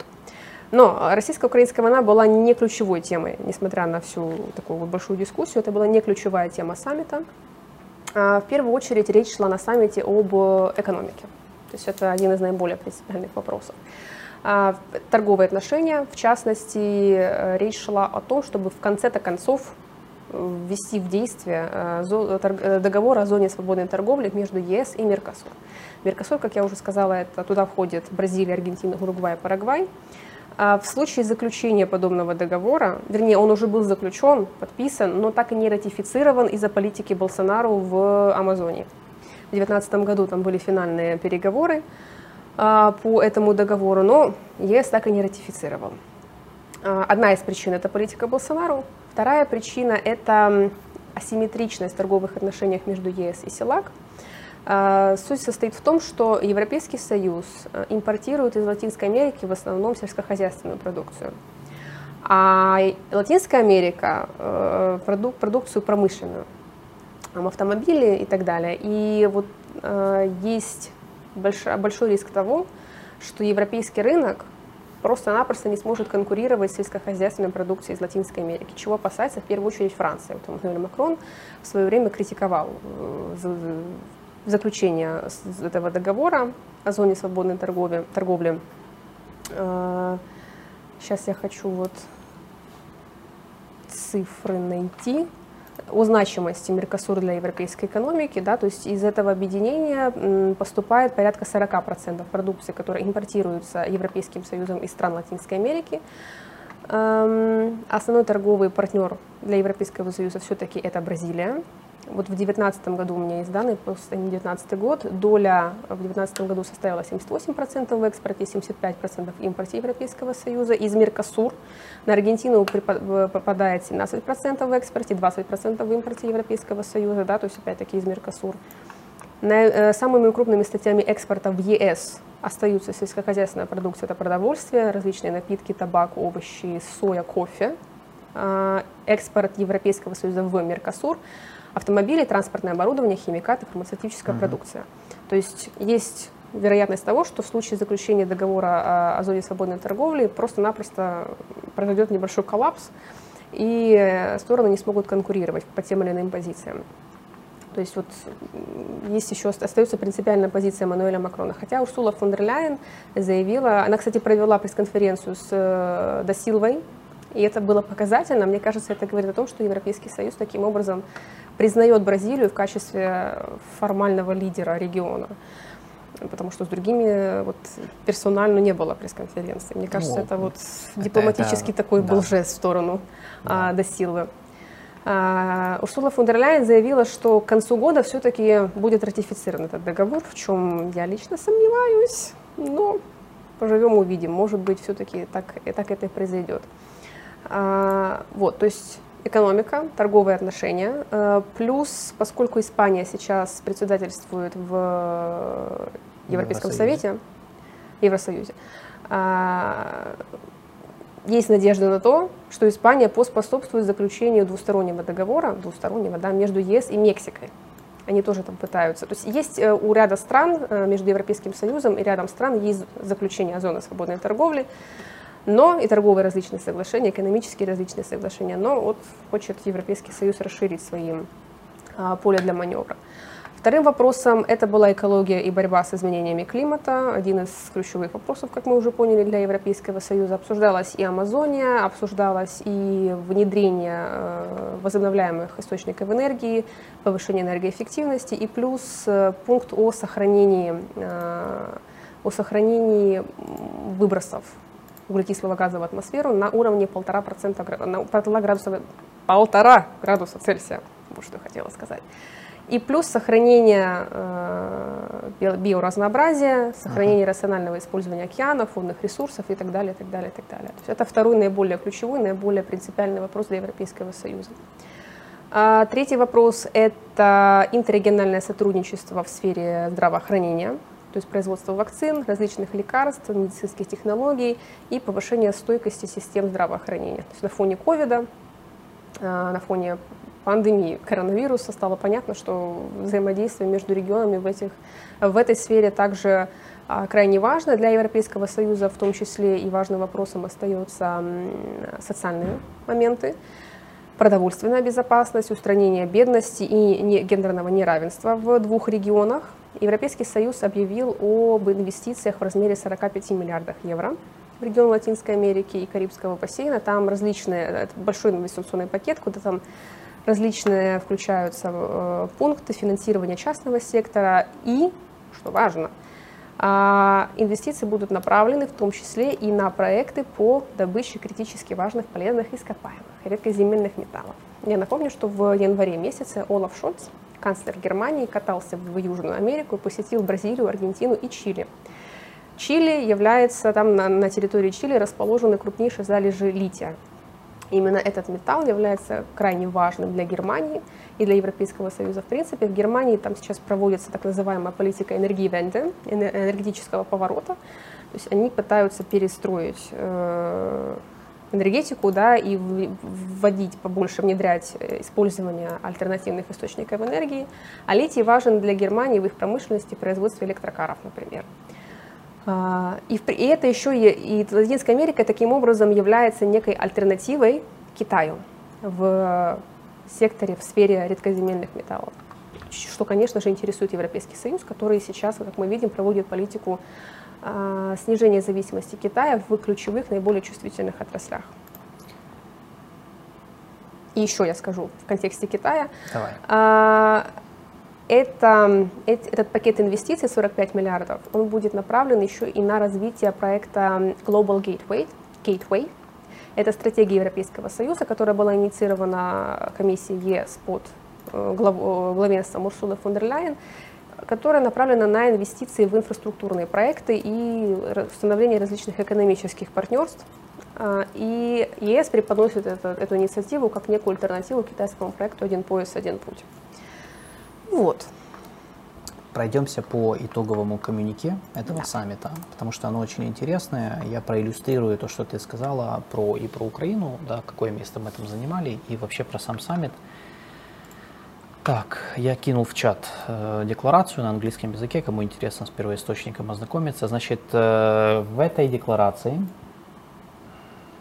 41 пункт. Украина сколько раз упоминается, как ты думаешь? Один. Один. Украина упоминается один раз в 15 пункте. И это уже хорошо. Ну, не, они не могли не... Это же все-таки саммит Леш. ЕС и Латинской Америки. Я думаю, что если бы это был просто саммит СЕЛАК, то они бы не упоминали даже. С другой стороны, какое отношение в данный момент Украина, которая не является членом Европейского Союза, вообще имеет к саммиту ЕС и да. СЕЛАК. Поэтому тот факт, что мы там были упомянуты... Это хорошо. Пусть даже один раз, и еще и не с 40-м и 41-м пунктом, а в середине. 15 Это да. уже большой успех.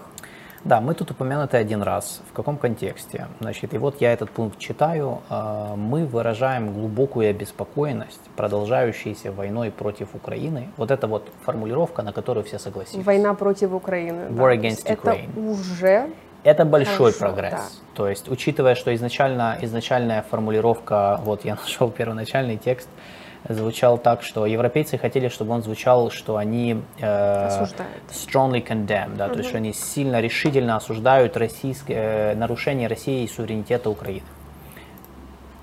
Вышла в консерн, вышла в глубокая обеспокоен, обеспокоенность, продолжающейся войной против Украины, что которая продолжает э, э, наносить э, там, не упомянуто, и страдания Не, не упомянуто войной кого против Украины, но тем не менее. Да, все понимают. Значит, в этом контексте мы э, поддерживаем необходимость значит, установления справедливого и э, долгосрочного мира, мы еще раз повторяем, что мы э, в равной степени поддерживаем черноморскую зерновую инициативу. Конечно же, это же было в контексте как бы все обсуждаемо, когда закончилась зерновая сделка. И усилия э, Совбеза ООН по ее продлению. Мы поддерживаем все дипломатические усилия, направленные на достижение долговременного и справедливого мира в соответствии с уставом ООН – ну и, и там дальше есть ссылки на различные резолюции Генассамблеи и Совбеза ООН от 22 и 23 годов ну и так далее. Все, ну, то есть абстрактный пункт, который как бы стал компромиссом всех участников, но тем не менее Кроме одного, Кроме Никарагуа, которая... сказано внизу в коммюнике. Да, да, да, Никарагуа единственная страна, которая не подписалась под этим коммюнике, то есть они сказали, что они не согласны с этим пунктом. Тут так и написано в конце, что эта декларация была поддержана всеми странами, за исключением одной э, из-за несогласия с одним пунктом. И Даниэль Артега, лидер Никарагуа, буквально когда это было вчера, э, они в Никарагуа отмечали 44-ю годовщину сандинистской революции, где Артега выступала с речью, И он э, пояснил позицию Никарагуа, почему все-таки не поставил он там свою подпись. Э, он обвинил руководство Европейского Союза во лжи из-за того, что документ был представлен как консенсусный, чего не было из-за Никарагуа, которая выступила против.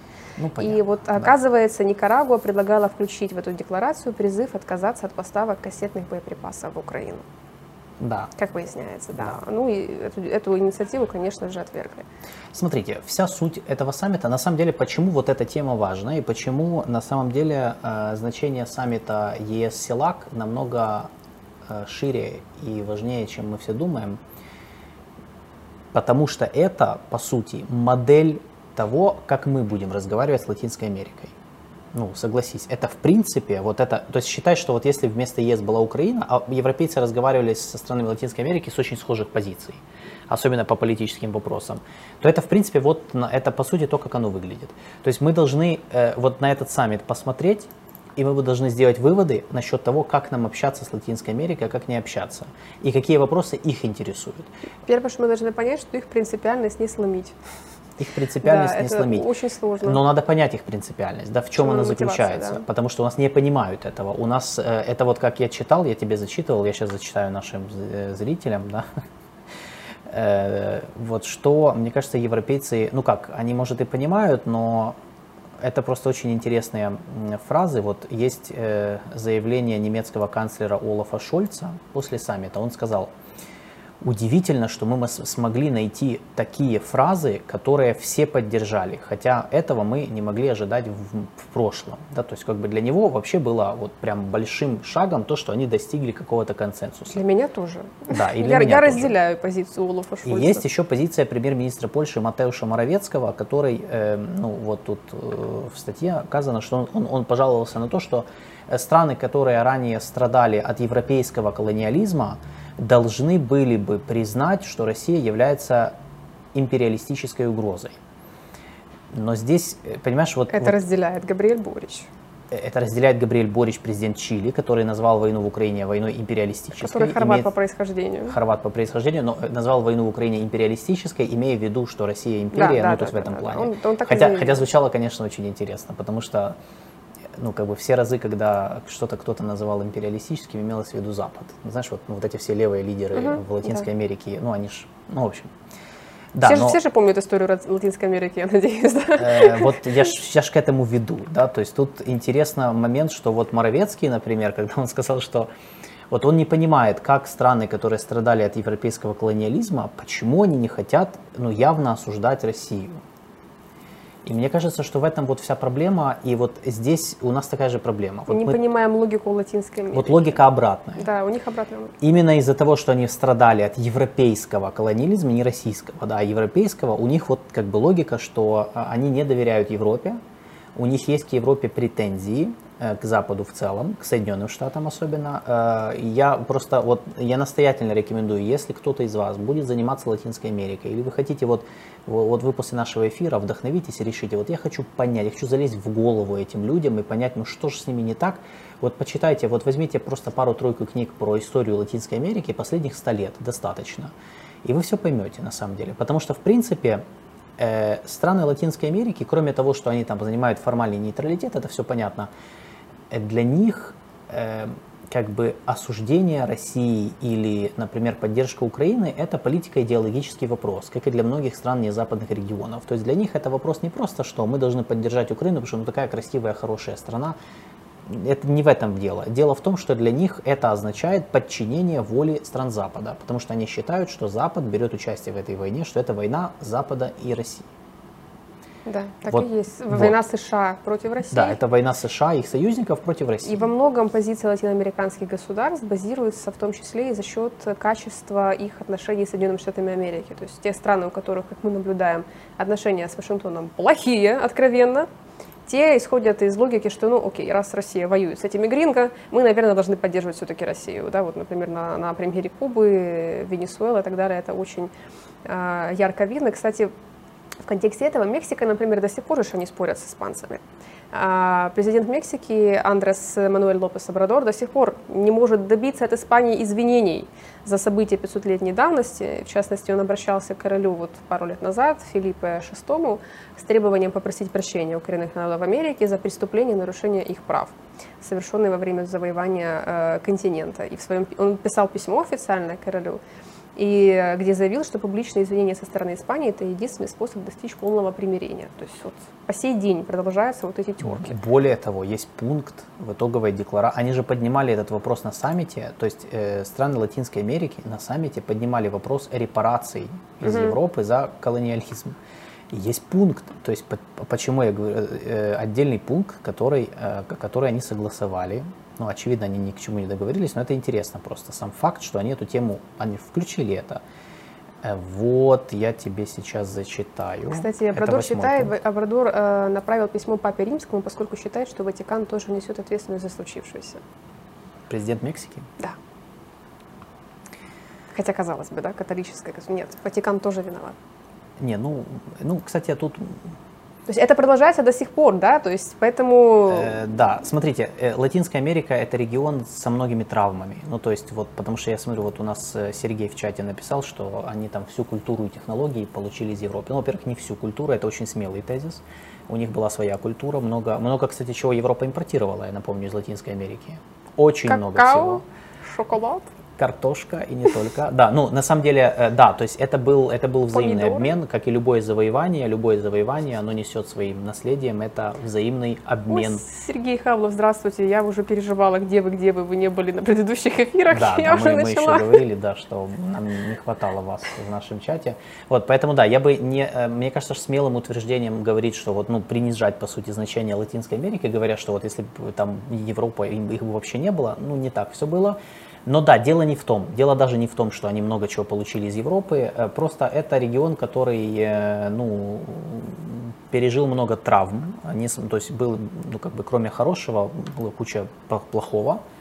И, э, и они сейчас в условиях вот этой вот политико-идеологической поляризации, которая в том числе из-за войны в Украине, но не только, они сейчас многие из этих травм э, ну, выражают вот в форме претензий к странам Запада.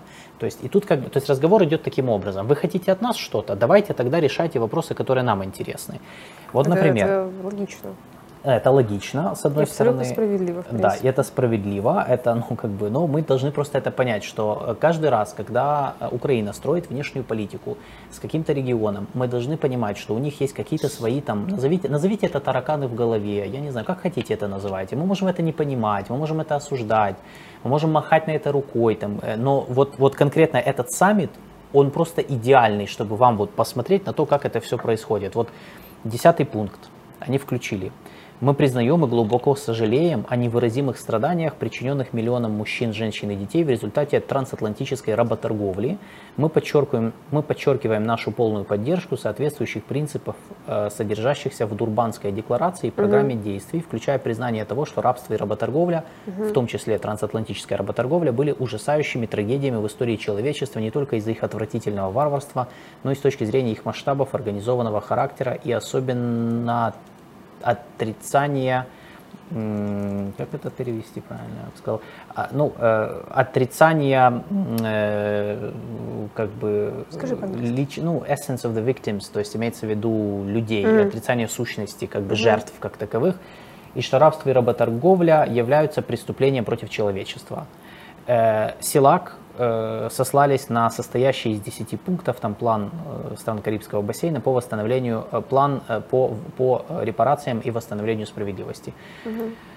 То есть э, это вот первый момент, да, это просто один из примеров того, что, что Латинская Америка считает вопросами, которые тоже надо решать. И Карибы если... тоже, да, ну, то есть в целом регион. Да, там было много. Например, вот в понедельник, когда открывалась сессия угу. э, саммита, председатель СЕЛАК, ну, самого объединения, uh-huh, uh-huh. это премьер-министр Ральф Гонсальвес, он премьер-министр такой страны, как Сент-Винсент и Гренадины, uh-huh. такая маленькая-маленькая страна в Карибском бассейне.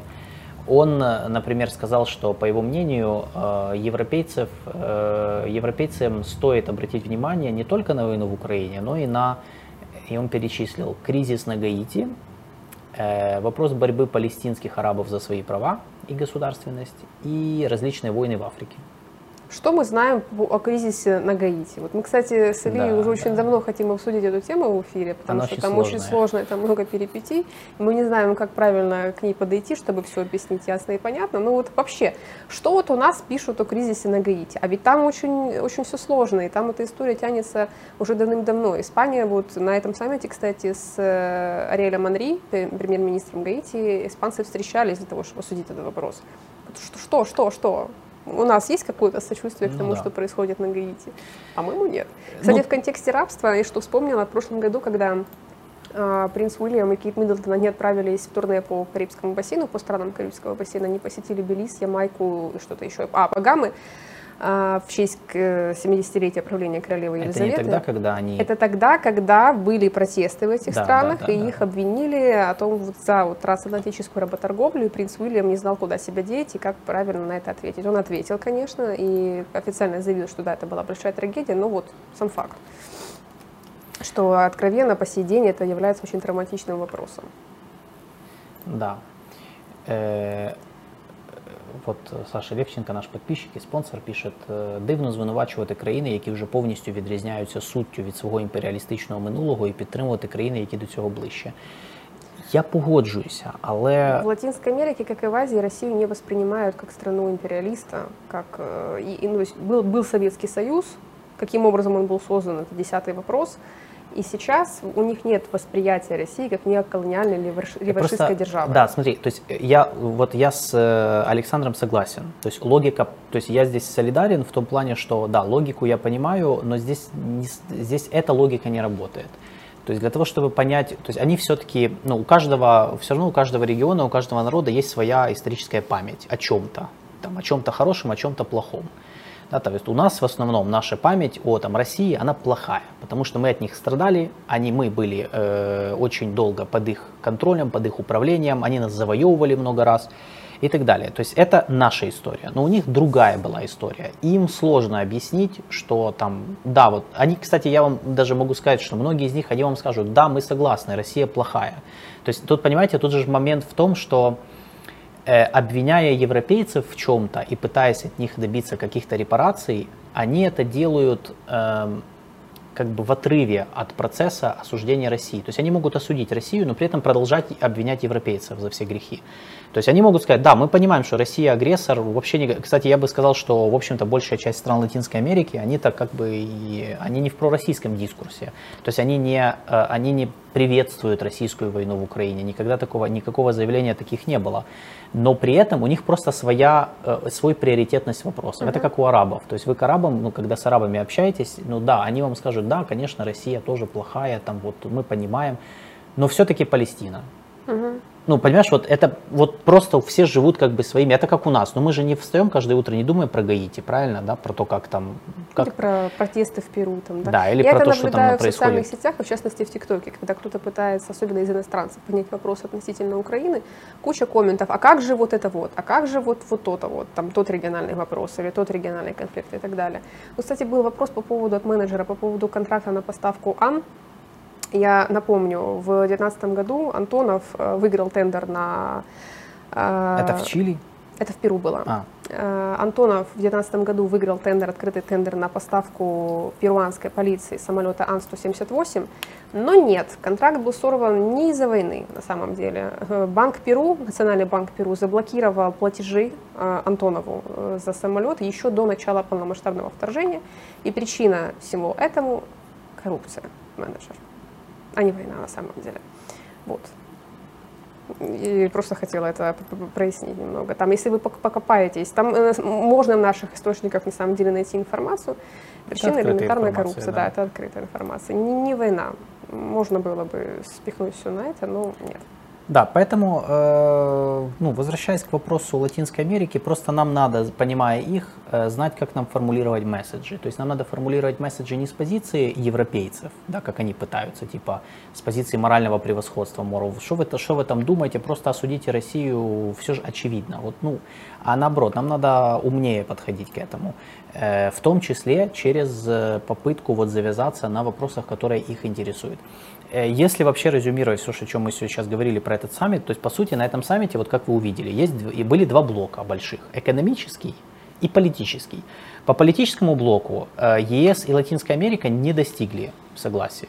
Ну, мы, то есть куча было споров, куча было конфликтов. Ну, политический блок, смотри, там же был вопрос по Венесуэле, по Кубе. Тут есть консенсус. По Венесуэле, да, режим Мадура, все, закончилась критика Не, ну не закончилась. Они, они очень абстрактный пункт ввели. Там, ну, э, тем не менее, там был Смотри. в этой декларации по поводу того, что мы будем продолжать наше сотрудничество вне зависимости от политических, от политических систем. Да, разницы наших да, политических да. систем и уровня развития. Что означает, по сути, что неважно там... Это означает, что они соглашаются с попытками, да. с попытками региональных государств, в частности Лула до Сила, реинтегрировать Венесуэлу в региональные дела, в региональную повестку. Да, э, но я сейчас в плане последствия для Украины э, политический блок, то есть он вызвал кучу проблем. Но интересно, что по экономическому как раз никто не был, э, все были, ну, все договорились по большому счету. То есть если мы берем, то, потому что по большому, то есть этот саммит, он был в первую очередь, э, он был нужен Европейскому Союзу для того, чтобы э, затянуть Латинскую Америку как своего главного экономического партнера в свою орбиту в рамках диверсификации своей зависимости от Китая. Все. Ну, это была главная цель, главный приоритет. И надо сказать, что вот эти вот инвестиции, которые ЕС пообещали в производство и добычу редкозем... в добычу редкоземельных металлов в Латинской Америке, она встретила, она абсолютно очень все обрадовались, потому что в Латинской Америке нужны инвестиции, они готовы и, в общем-то, они не против. Вот. Но как только дело касалось политики и идеологии, тут начинались проблемы, и поэтому мне кажется, что Украине тоже стоит подходить к этому больше с прагматичной экономической точки зрения, то есть вот да, с, Кубой э, с гуманитарной хорошо. точки зрения, да, потому что, как мы видим, как только начинается э, деловой разговор, тут не Куба и Венесуэла, все, все за, вообще никаких проблем нету, какая вообще, ну, то есть даже Никарагуа. Просто в Никарагуа отдельная история, когда-нибудь мы ее коснемся. Ну, как бы, э, и, он олит. Потому что, например, вот по политическим тоже я добавлю еще, что было на саммите. Тут 13 пункт коммюнике значит, Европейский Союз вообще очень, вот если вы почитаете это коммюнике, он очень много сделал уступок Латинской Америке. Они прям столько реверансов им сделали. То есть было видно, насколько им нужна Латинская Америка, что они пошли на... Вот они даже Фолклендские острова назвали через D, через слэш назвали мальвинскими. То есть это аргентинское uh-huh. название. Ислас Мальвинас – это аргентинское название Фолклендских островов это, и это, конечно, вызвало очень большое возмущение в Великобритании, mm-hmm. где Риши Сунак сказал, что вот, мол, саммит пытается, как он сказал, отменить mm-hmm. и харасить Фолклендские острова, вот таким Harassing. вот названием. Не, он реально harass and cancel, он типа так написал, что... ну, ну, короче, Европейский Союз вежливо призвал к дипломатичным переговорам. Давайте сядем, поговорим. Да, не мы, еще, а вы. Они еще и написали, что европейский, э, вот они пишут, что Европейский значит, по поводу вопроса суверенитета над э, Мальвинскими слэш Фолклендскими островами Европейский Союз. Видишь, сначала Мальвинские, потом, а потом Фолклендские. Да, значит, Европейский Союз, учитывая, учел, пози, ну, берет к вниманию, да, берет уваги пози, историческую позицию стран СЕЛАК, то есть стран Латинской Америки Карибского бассейна, основанную на важности диалога и уважения между, к нормам международного права в э, мирном разрешении споров. Аргентина Фолклендские же, острова сейчас... это же до сих пор территориальный спор, по сути, между Аргентиной и Британией, который не решен. То есть, когда Маргарет Тэтчер э, просто послала это 80 корабли, 80 годы да, были. когда в, просто послала корабли, чтобы, так сказать, аргентинцев оттеснить от островов, то как бы с тех пор этот вопрос не был решен. То есть он еще считается спорным. У них же там есть СЕЛАК, да, институт председательства. Если я не ошибаюсь, то там Аргентина сейчас председательствует, по-моему. Нет, сейчас председатель, э, как я сказал, Сент-Винсент и Гренадины. А, окей. Да.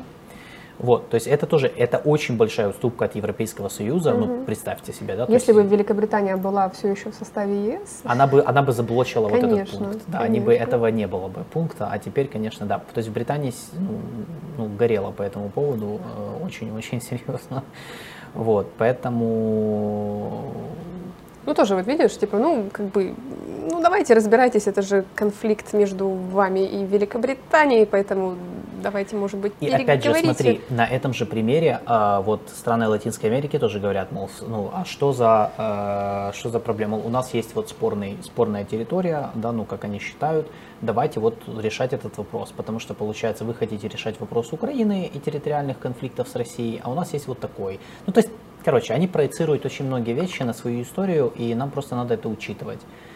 Эм, вот. Это по поводу. Поэтому э, резюме. Саммит ЕС СИЛАК, он был частично успешен.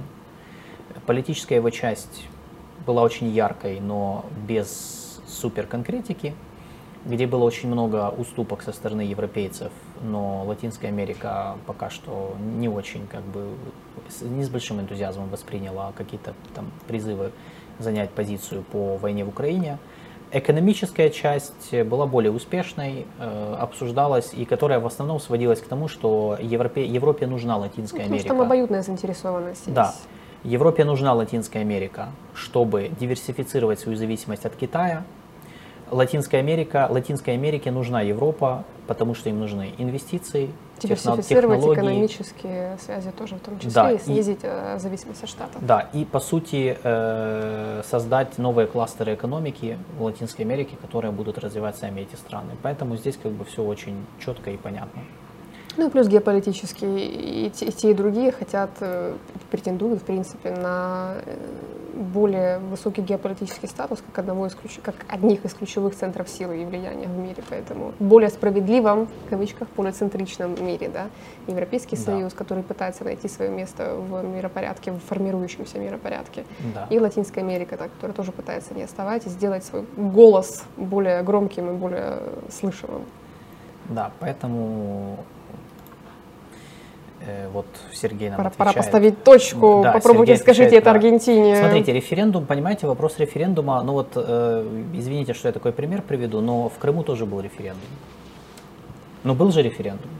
Где мертвые голосовали, да? Смотри, ну был же референдум. Но это просто, это что же логика. То есть для Аргентины этот референдум ничего не значит. Для Британии он закрепил определенные как бы вопросы. То есть тоже, это я сейчас не сравниваю. Сергей там, Крым... монархист, он поддерживает монархов. Неважно, я не сравниваю Крым с там Фолклендскими островами, я просто показываю логику политического процесса. То есть политический референдум для, ну, той, той же аргентинской верхушки, он ничего не значит. Тем более ни один аргентинский лидер, он не признает этого, потому что, ну, как бы, они считают, что это их территория, она была отобрана у ними британцами. Идите, докажите им обратное. Знаете, то есть это же в этом как бы, в этом вопрос, да. Вот. Да, я... Ну, это скорее лучше бы аргентинцам носить футболки британский военный корабль. Это было бы чуть более логично для них. Да. В общем, я думаю, что да, в этом... Э, в общем, да. Да, в этом все. Я думаю, что на этом мы закончим с этим саммитом. Если у вас есть какие-то вопросы, можете еще писать, мы на них ответим, потому что мы, мы о нем можем вечно говорить. Это очень интересное было событие, но я просто вот, мне он интересен, я считаю, что это очень важно, чтобы нам понимать, как нам вести разговор с Латинской Америкой, тем более, что у нас недавно туда поехал послом в Бразилию, у нас сильный посол в Бразилии поехал, Андрей Мирник. Мирник. Он э, теперь будет нашим послом в Бразилии. Я так понимаю, одним из э, ключевых людей, который будет определять политику в Латинской Америке нашу. Так что вот. Я в предвкушении. Удачи, я тоже в предвкушении. Ему удачи и нам тоже всем удачи. Бедный Лула. Э, вот. Бедный Лула. Да. Ну, посмотрим. Посмотрим. Мы недооцениваем его, мне кажется. Лулу? Да. Или Мельника? Лулу. Вот. Не, я думаю, что у нас хороший, там у нас сильный дипломат будет. Так, поехали к третьей теме. Да, третья Ближний тема Восток. у нас Ближний Восток. Значит, у нас на Ближний Восток э, на этой неделе на Ближний Восток приехали два человека. Сейчас я расскажу про первого, а ты про Хорошо. второго. Значит, сначала на Ближний Восток э, приехал Эрдоган. Э, он посетил три страны. Эмираты, Катар и Саудовскую Аравию. Значит, в Саудовскую Аравию и Эмираты он приехал, это такой редкий визит, ну, потому обратная что... Обратная последовательность была, получается. Обратная, да? да. В Саудовскую Аравию, ой, У Кисиды была Саудовская Аравия, Эмираты, потом Катар. А, ну, видишь, они, наоборот. Они, да, чтобы не пересекаться. То, э, значит, в чем суть, э, значит, вот Эрдоган сделал такое турне, его очень многие распиарили, потому что это, я имею в виду, турне распиарили, а не Эрдогана. Э, распиарили это турне в таком контексте, что как бы вот давно уже президент Турции не заезжал, а вообще недавно мы только помним. Вообще это было очень интересно, потому что он когда приехал в Абу-Даби, э, для меня это был такой э, так необычно, потому что я помню всего несколько лет назад э, Турция и Эмираты фактически вели прокси-войну в Ливии, где турецкие военные воевали против сил э, ливийского фельдмаршала Халифа Хафтара, которого поддерживали Эмираты и финансировали. А теперь вот они друзья, э, и он приехал в Эмираты. Э, значит, я думаю, и что надо знать по, это, по поводу этого визита, ключевая тема визита, и я не просто так вы, вынес это в заголовок, Эрдоган ищет деньги. То есть, по большому счету, речь, речь шла о том, ему, ему нужны инвестиции. Э, в турецкой экономике сейчас происходят э, ну, трансформации. Э, после своей победы на майских президентских выборах Эрдоган же назначил новое правительство. Весь его экономический и финансовый блок, по сути, вернулись технократы. То есть и сторонники более традиционной монетарной политики, то есть без вот этих вот экспериментов странных предыдущих, вот когда они там не повышали процентную ставку, там он что-то пытался, когда они разгоняли инфляцию, э, сейчас как бы по сути они пытаются стабилизировать финансовую ситуацию. В июне, уже в июне, Центральный банк Турции повысил процентную ставку с 8,5% сразу до 15%. Э, это самый резкий рост э, процентной ставки за, за 20 лет, по сути. А, то есть они пытаются ужесточить монетарную политику, чтобы сбить инфляцию. 16 э, июля, перед как раз его турне, они еще и повысили налоги на топливо, акцизы на топливо очень сильно. И турецкая лира превысила порог в 30 лир за доллар. Вот тоже на днях это произошло. И э, в связи с этой ситуацией ему нужны инвестиции, ему нужны деньги. И раньше уже была ситуация, когда турецкая, в турецкую экономику десятки миллиардов долларов э, вливали Катар и Объединенные Арабские Эмираты. На этом же, именно на этой почве Эрдоган с арабами нормализовал отношения. То есть, когда началась вот эта вот нормализация, то они вот воевали-воевали, потом началась нормализация, потому что у Турции возникли экономические проблемы, а аравийские монархии залива это единственные в регионе, у которых есть деньги, и они готовы их вкладывать, э, ну не за, не за просто так, но готовы. Да, это в плане они альтернатива европейцам там, или американцам. Поскольку от европейцев и американцев Эрдогану ну, не так легко такие деньги получить, э, то вот он отправился в турне. Э, то есть, с моей точки зрения, ключевая тема визита – это привлечение в турецкую экономику инвестиций. Э, с Эрдоганом отправились делегация из около 100 бизнесменов разных. И я читал, что их цель была привлечь около 25 миллиардов долларов ходе этого турне. Там, получилось или нет, я думаю, что мы узнаем потом, потому что, ну, как бы, понятно, они о таком сразу не напишут. Э, но визит посчитали успешным, потому что везде он подписывал кучу соглашений, были очень много встреч э, между бизнесменами. В целом, э, я бы сказал, что на Ближнем Востоке сейчас Турция остается одним из таких сильных региональных игроков, но я отмечаю тенденцию к росту влияния аравийских монархий на Турцию именно в финансово-экономическом плане. Вот, потому что это, по сути, второй раз когда э, монархии залива могут, ну, по сути, ну, спасают турецкую экономику в каком-то смысле, то есть они, выступая одним из крупнейших вообще инвесторов. Ну и понятно, что в условиях, когда на Ближний Восток переходит к э, фазе постамериканской, то есть когда архитектура безопасности меняется, то есть Штаты оттуда, ну не то чтобы уходят, они ослабляют там влияние, инициативу, они не хотят им заниматься, местные страны пытаются сформировать, сформулировать какой-то свой, свой баланс сил, в этом хочет участвовать Турция, и по этой причине нужно договариваться. А для того, чтобы договариваться, надо нормализовать между собой отношения, а не воевать. Ну и, собственно, вот, вот так. Вот это вот то, что сейчас происходит, то, что мы э, видим. Поэтому да, с Турцией на Ближнем Востоке сейчас происходит то, что как бы политически они остаются сильными, в финансово-экономическом плане идет усиление вот этой связки с Саудовской Аравией, Эмиратами и Катаром, которая в свою очередь усиливает свое влияние на, на Турцию. Но в это же время в Ближнем Востоке также был еще один человек, и тут Алина про него расскажет. Давай. Э, в это же время, почти, почти в это же время на Ближнем Востоке в те же страны, но в обратном порядке, приехал японский премьер-министр Фумио Кисида. Он был в Саудовской Аравии, сначала в Саудовской Аравии, потом в Эмиратах, потом в Катаре. Почему он туда вообще поехал? Для э, Японии Ближний Восток является стратегически важным регионом, потому что Япония, которая ну, по большому счету имеет очень скудные ресурсы, не в состоянии обеспечивать свою энергетическую безопасность, и более 90% э, потребностей Японии в нефти нефтепродуктах обеспечивает именно Ближний Восток. И еще где-то порядка 17% газа.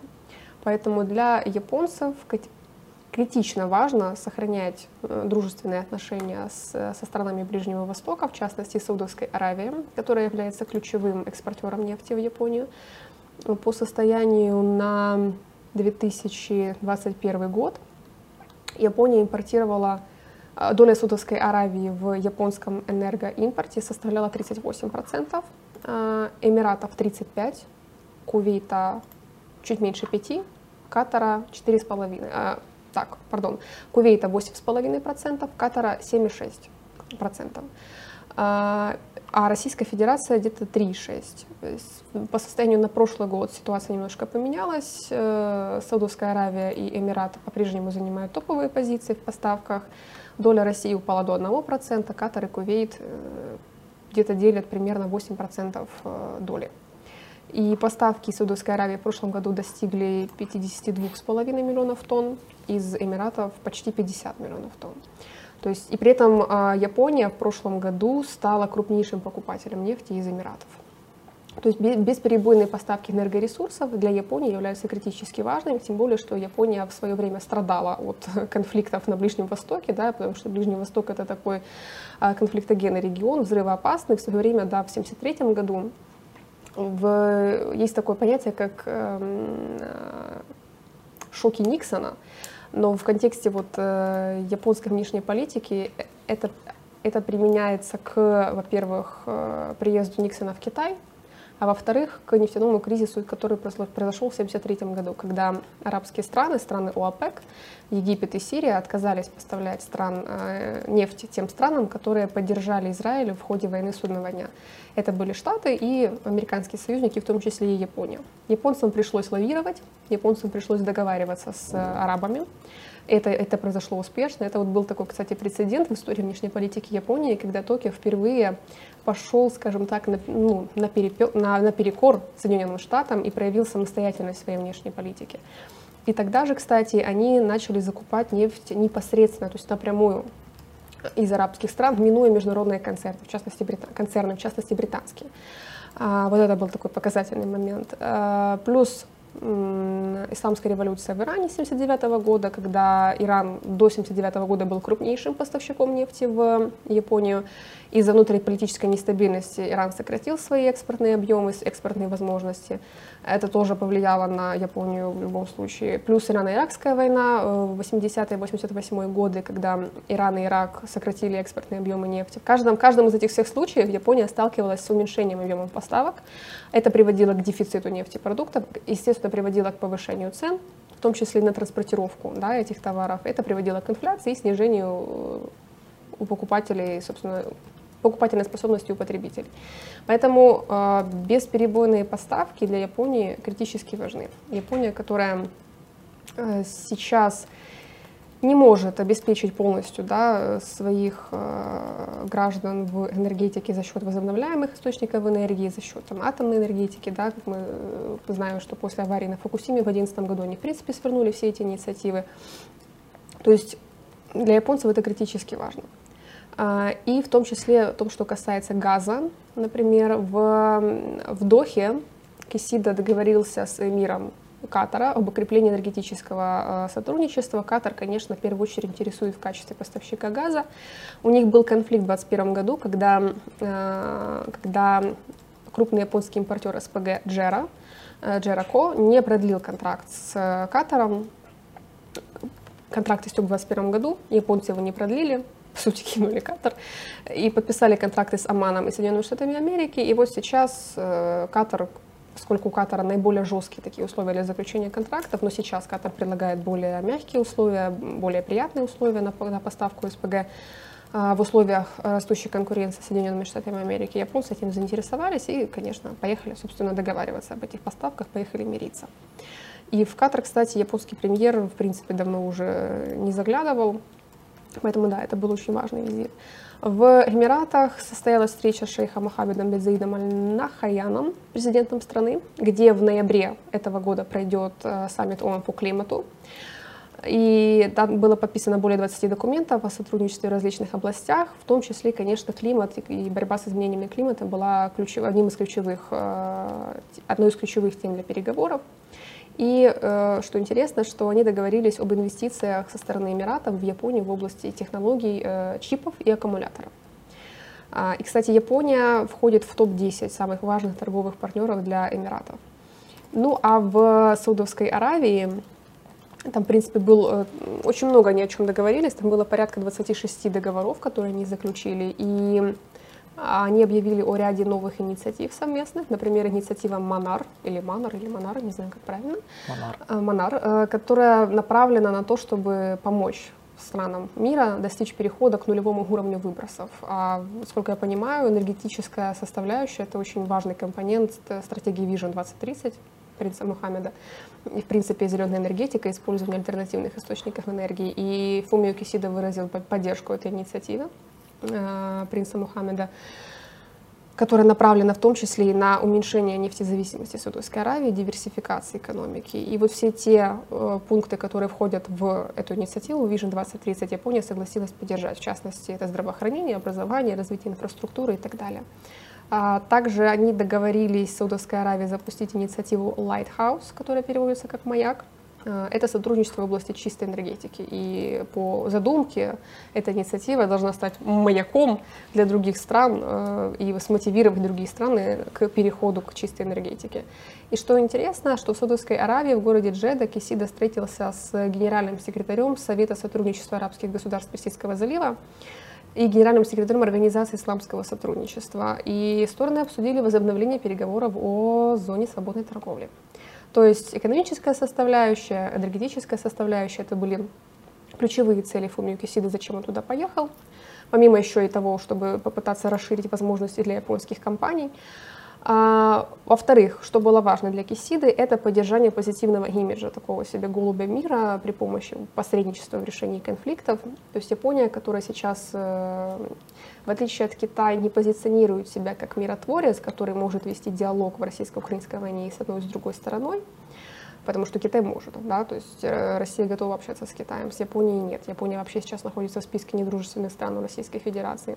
Но тем не менее Япония продвигает вот эту концепцию активного пацифизма, Япония продвигает э, все-таки себя в качестве э, державы, которая выступает за мир, так или иначе. Может быть, не посредника в урегулировании конфликта, но тем не менее, которая выступает с мирными, за, за мир в общем и целом. А на Э, в регионе Ближнего Востока, в принципе, аналогичный подход Япония хочет продвигать. Тем более, что, насколько я понимаю, на Ближнем Востоке у Японии не токсичный имидж абсолютно. Вообще нет.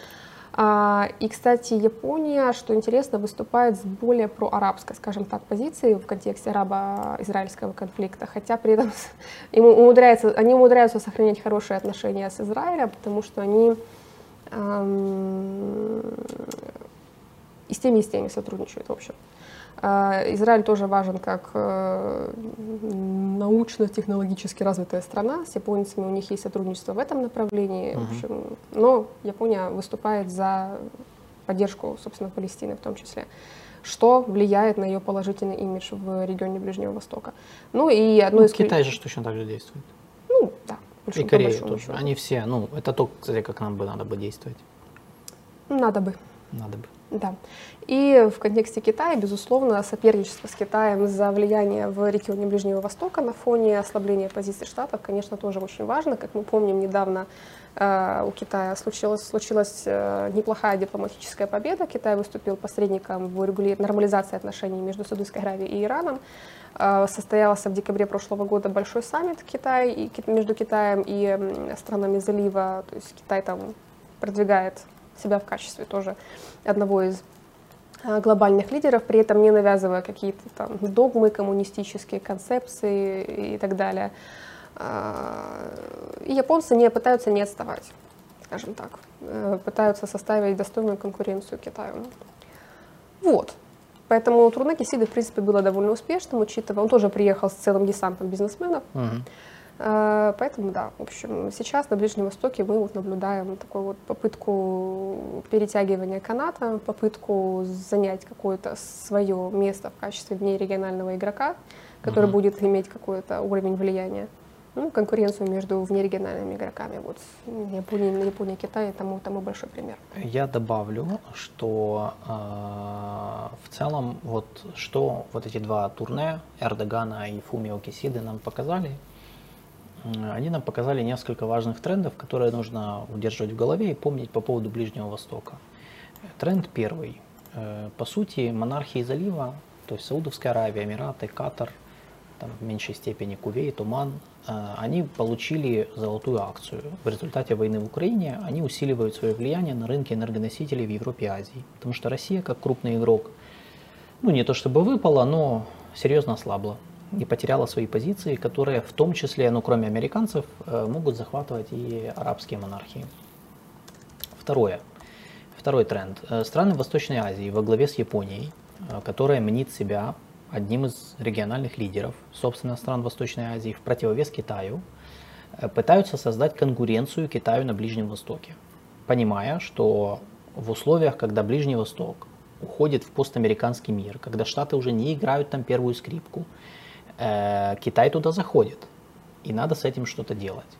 И по сути Япония, э, я бы сказал в меньшей степени Южная Корея, это две страны, которые очень активны на Ближнем Востоке, они пытаются туда создать там какую-то конкуренцию. Э, и одним из направлений, где они бьют, за что они бьются, это энергоносители. То есть по сути газ и нефть это из Ближнего Востока, очень много этого поставляется на рынки Азии. То есть Азия очень во многом зависит как раз от этих поставок. Э, и та же Япония, да, как вот Алина уже говорила, э, на там больше чем на 90% зависит от импорта энергоносителей из Ближнего Востока. То есть вы себе можете представить, что Япония, если завтра перекрывается, например, э, поставки из Ближнего Востока, то Япония долго не протянет. Потому что это, это нефть и газ, это все по сути. И в этом плане они хотят создать конкуренцию Китаю. Э, я просто тут добавлю, чтобы лучше понимать контекст. Вот, например, Катар, куда тоже Фумио Кисида приезжал. Он же приезжал на Катар, в Катар. Да, конечно. И, кстати, По да, газу не, не договаривались, э, да. Мне там писали не Катар, а Катар, Катар. По-арабски Катар. Ну, вы можете говорить Катар, как хотите. Значит, э, так вот, э, когда Кисида приезжал э, в Катар, э, до этого там же был, э, были китайцы и они уже с Катаром имеют два долгосрочных, то есть это битва за долгосрочные контракты. И Японии и Китаю нужны контракты надолго. Ну, это же самое ценное, что можно взять. Да? То есть гарантированные поставки там, вот в, в этом случае из сжиженного газа на там, десятки лет.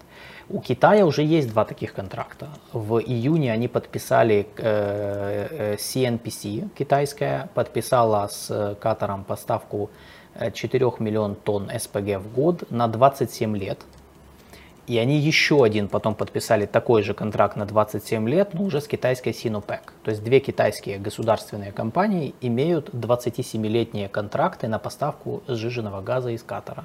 У Японии такого, насколько я знаю, пока нет. Угу. Первое, да, то есть это просто в контексте, чтобы вы понимали на примере одного направления, что происходит. Еще один тренд, который я бы здесь вот э, отметил, э, сами монархии залива, зачем им это все надо? Они пытаются сейчас, как бы в чем вообще, как, что, что они сейчас все пытаются делать? Они сейчас сосредоточились на том, чтобы привлечь максимум ресурсов в свою экономику, чтобы ее трансформировать. Процесс начался не вчера, этот процесс начался еще несколько лет назад, и именно с этой целью, например, в Саудовской Аравии появилась Vision 2030, да, видение 2030 принца Мухаммеда бин Сальмана, ну вернее под его именем. В Эмиратах тоже есть своя визия 2030, по-моему, или 2035. В Катаре есть тоже своя визия. То есть у них есть вот эти вот стратегические документы. Э, логика этих документов сводится к тому, что экспортировать энергоносители это круто, но это ненадежно. Надо диверсифицировать экономику, надо ее трансформировать, э, надо адаптировать ее под потребности молодого поколения, в том числе в Саудовской Аравии большая часть населения молодые люди. Э, и как бы надо как-то меняться с изменениями мира, привлекать технологии, разрабатывать технологии, производить что-то, кроме добычи, э, по сути, нефти, нефти и газа. И они пытаются привлекать отовсюду ресурсы для как раз вот этих вот целей. И здесь Япония, Южная Корея, то есть Азия им нужна есть поэтому это взаимовыгодный обмен в этом плане. Ну и Китай, конечно, им нужен, естественно. А, еще один тренд, э, ну, конечно, это все предполагает усиление взаимозависимостей. То есть, понятное дело, это обмен, который ну, создает эти зависимости. То есть, например, Япония и Южная Корея и так зависят от поставок Ближнего Востока, а сейчас они еще больше зависят, поскольку Россия, у которой Япония покупала нефть, и покупает газ. И по покупает сей газ по, сей день. день да. И они, не выходит из газовых проектов. Да, но они не могут сейчас рассчитывать на долгосрочные поставки из России по понятным причинам. Поэтому у них еще больше усиливается зависимость от Ближнего Востока. Э, и мы видим, что параллельно, ну, получая ресурсы монархии залива, также ну, любые ресурсы, они конвертируются во влияние. Вот мы видим, что получая сумасшедшие ресурсы, в том числе на там, высоких ценах и вот на сейчас вот этой вот ситуации в связи с войной в Украине, они могут себе позволить вкладывать их в том числе в какие-то там ну, усиление влияния на другие страны, в том числе страны региона. Что они делают с Турцией? То есть Эрдоган имеет возможность приехать, и у этих стран есть деньги, чтобы ему дать вот на то, чтобы...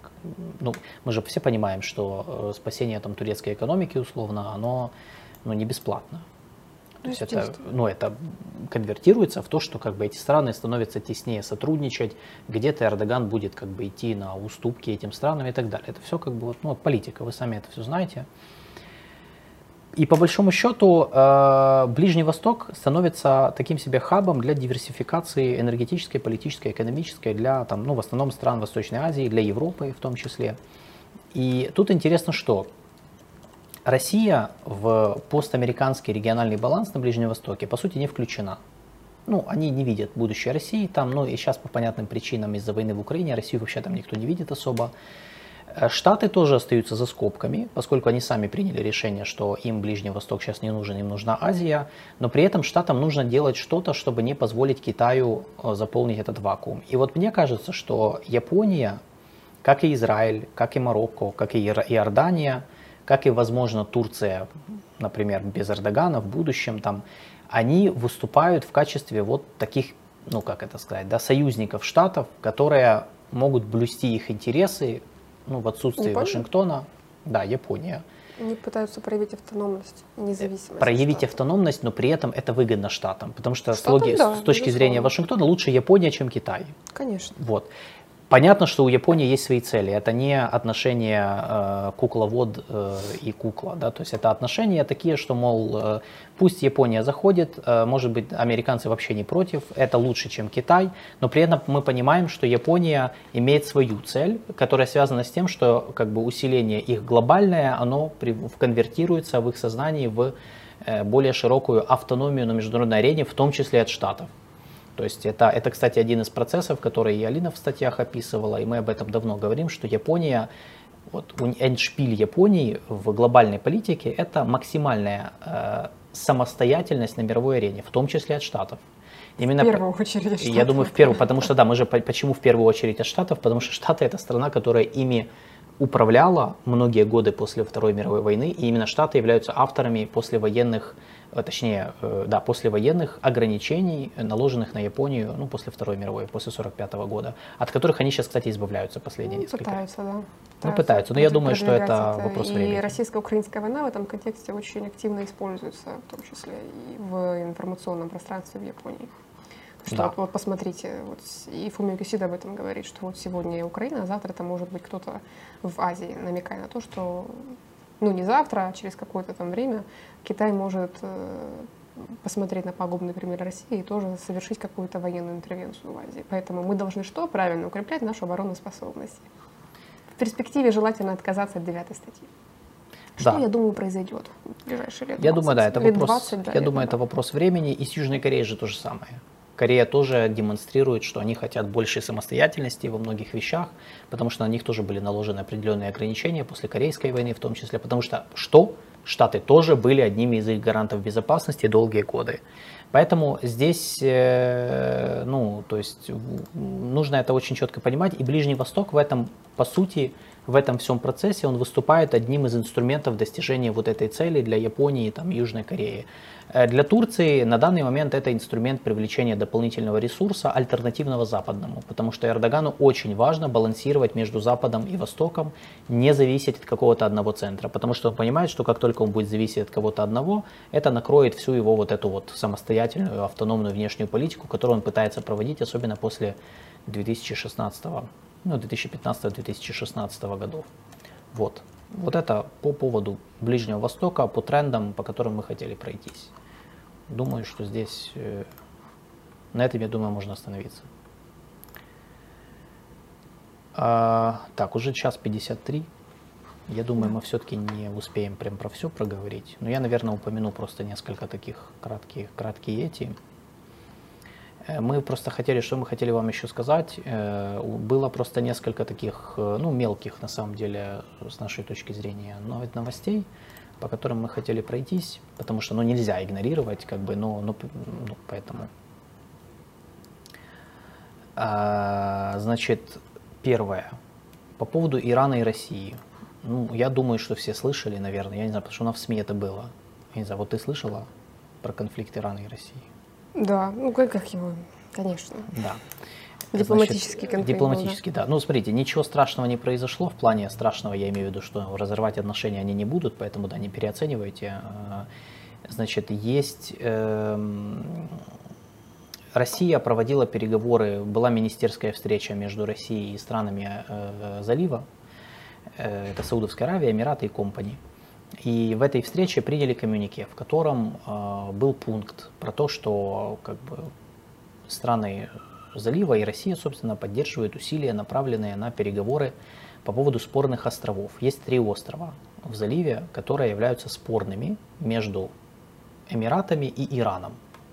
Это давняя история, я не буду сейчас рассказывать то, как это, как, как это все происходило. Эмираты считают, что три острова они, это э, Большой Танб, Малый Танб и Абу Муса, эти острова, они оккупированы иранцами, а иранцы считают их своими. В общем, вот суть как бы такая, и Россия подписалась под этим заявлением. По сути, заявление, которое поддерживает позицию Эмиратов. Иранцы возмутились, сказали, как так, что происходит, мы же партнеры, и мы ничего не поняли, и вызвали российского посла, и уже вот неделю они продолжают, они не отпускают. То есть Россия пыталась замять этот вопрос, как-то там объяснить, да ладно, давайте забудем, ну бывает, ну, ну что ж такое, ну... Но иранцы пока, они требуют публичных извинений, и, короче, они очень прям, их это очень возмутило. Э, значит, да, к разрыву отношений это не приведет, то есть не надо переоценивать этот момент, но почему это важно? Это то, что я сейчас часто говорил, что э, Россия находится в ситуации, когда им нужны и иранцы, и арабы. Они не могут выбрать, и они никогда не пытались выбирать. Они пытались, наоборот, всегда лавировать. Но просто если раньше пространство для маневра у них было достаточно широким, Э, это же не первый вопрос, где они лавируют. Например, в вопросе Западной Сахары, которая оспаривается Марокко, Алжиром, Мавританией, они тоже всегда лавировали, у них нет позиции четкой. То сейчас просто пространство сузилось, потому что Россия воюет в Украине, она под санкциями, и как бы от Ирана они получают вооружение, а от э, аравийских монархий залива они получают много чего другого, в том числе они выполняют цели своего параллельного импорта и им сложнее э, стало, у них стало намного меньше пространства для маневра, и поэтому понятно, что они, например, когда ведут переговоры там вот с теми же странами э, залива, ну, как бы вот, видимо, было принято решение, что ладно, они подпишутся, э, лишь бы сохранять с ними нормальные стабильные отношения. Э, естественно, иранцев это возмущает, потому что это принципиальный момент. И я думаю, что у России такое, таких моментов будет много. Э, потому что ну, сложно, лавировать становится сложно. Э, я думаю, что этот конкретный дипломатический конфликт, он, конечно, не, ну, как бы не, не приведет ни к чему критическому, поэтому я думаю, что его замнут в итоге. Но это лишний раз показывает, что Иран и Россия не союзники. Они не союзники, они ситуативные партнеры, у которых есть свои противоречия, разногласия, разные взгляды на разные вопросы, Поэтому мне кажется, что все это, это значит, что это временно. То есть изменятся обстоятельства, интересы, изменится, соответственно, модель партнерства. Как я говорил, я продолжаю стоять на своем э, и продолжаю быть в своем мнении, что если Ирану Запад предложит хорошие условия какой-то сделки, в рамках которой будут там отменены санкции какие-то там, например, или, или еще что-то, э, там будут инвестиции гарантированы. Они, и если за это и иранцам надо будет прекратить поставки вооружений в Россию, они их прекратят. Просто по той причине, что им экономически интереснее быть с Западом, чем с Россией. И это все понимают, и это очевидно, это даже подтверждается цифрами. И сами иранцы жалуются, э, что ну, с Россией никак экономика не развивается. Да, там вот они сейчас по бартеру, по сути, обменялись военными технологиями, ну, в чем была суть, собственно, этих поставок беспилотников, но не более того. Э, вторая новость, кроме Ирана и России, у нас еще была из Южной Африки. Путин не едет в Южную Африку. Какая неожиданность, хотела бы я сказать. Ой. Никто да. этого не ожидал и не думал. Я думала, что поет либо Лавров, либо Ой, Мишустин, да. Поэтому... Я просто тоже, я вот, такая была интрига. Тоже знал. Да, Тоже на Путина выдан же международный ордер на арест, и э, южные африканцы, они просто, мне кажется, они задолбались за это, это время. Я думаю, просто там. Они так перестрессовали, и наконец-то, я думаю, что они выдохнули просто. Как сказал их вице-президент, лучше бы он, нам было бы лучше, чтобы он не приехал.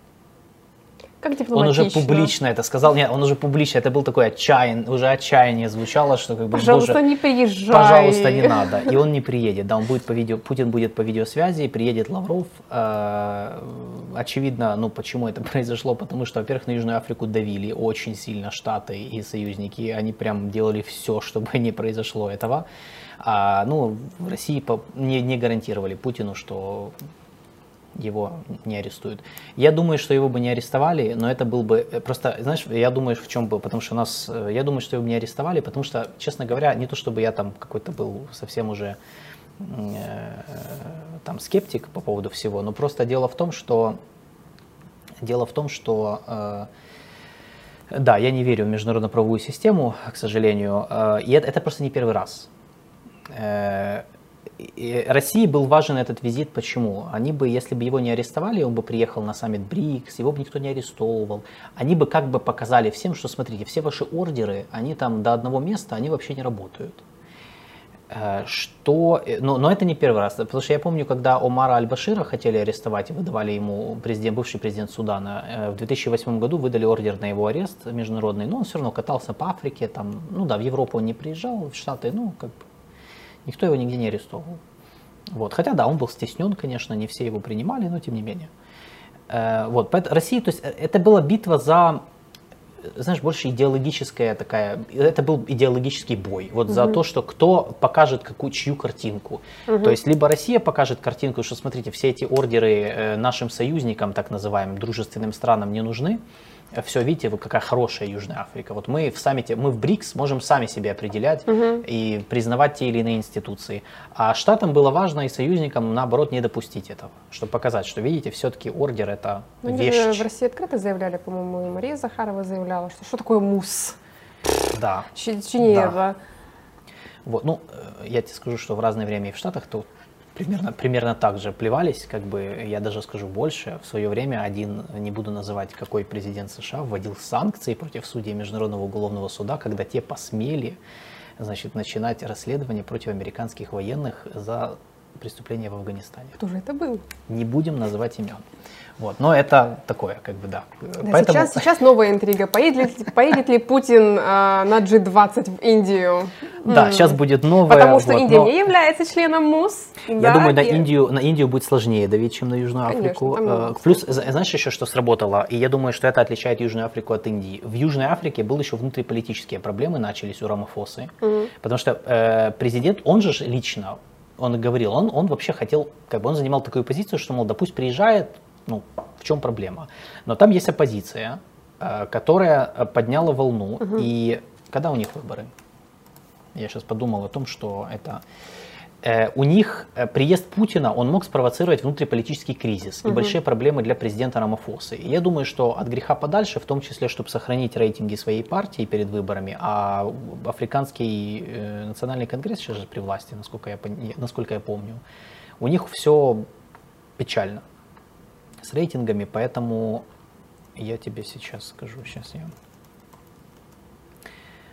Э, И я думаю, что это сработало, это был очень важный, в 24 году у них выборы как раз. То есть это был бы очень важный э, фактор просто. Э, Потому что правящая партия и так переживает не лучшие времена из-за многих там коррупционных скандалов, э, еще времен президентства Джейкоба Зумы, и, короче, очень-очень много всяких проблем. И поэтому здесь еще и Путин, э, и вот эта вот проблема, оппозиция же 100% бы устроила протесты, они же обещали бойкотировать э, там заседания парламента, устраивать протесты.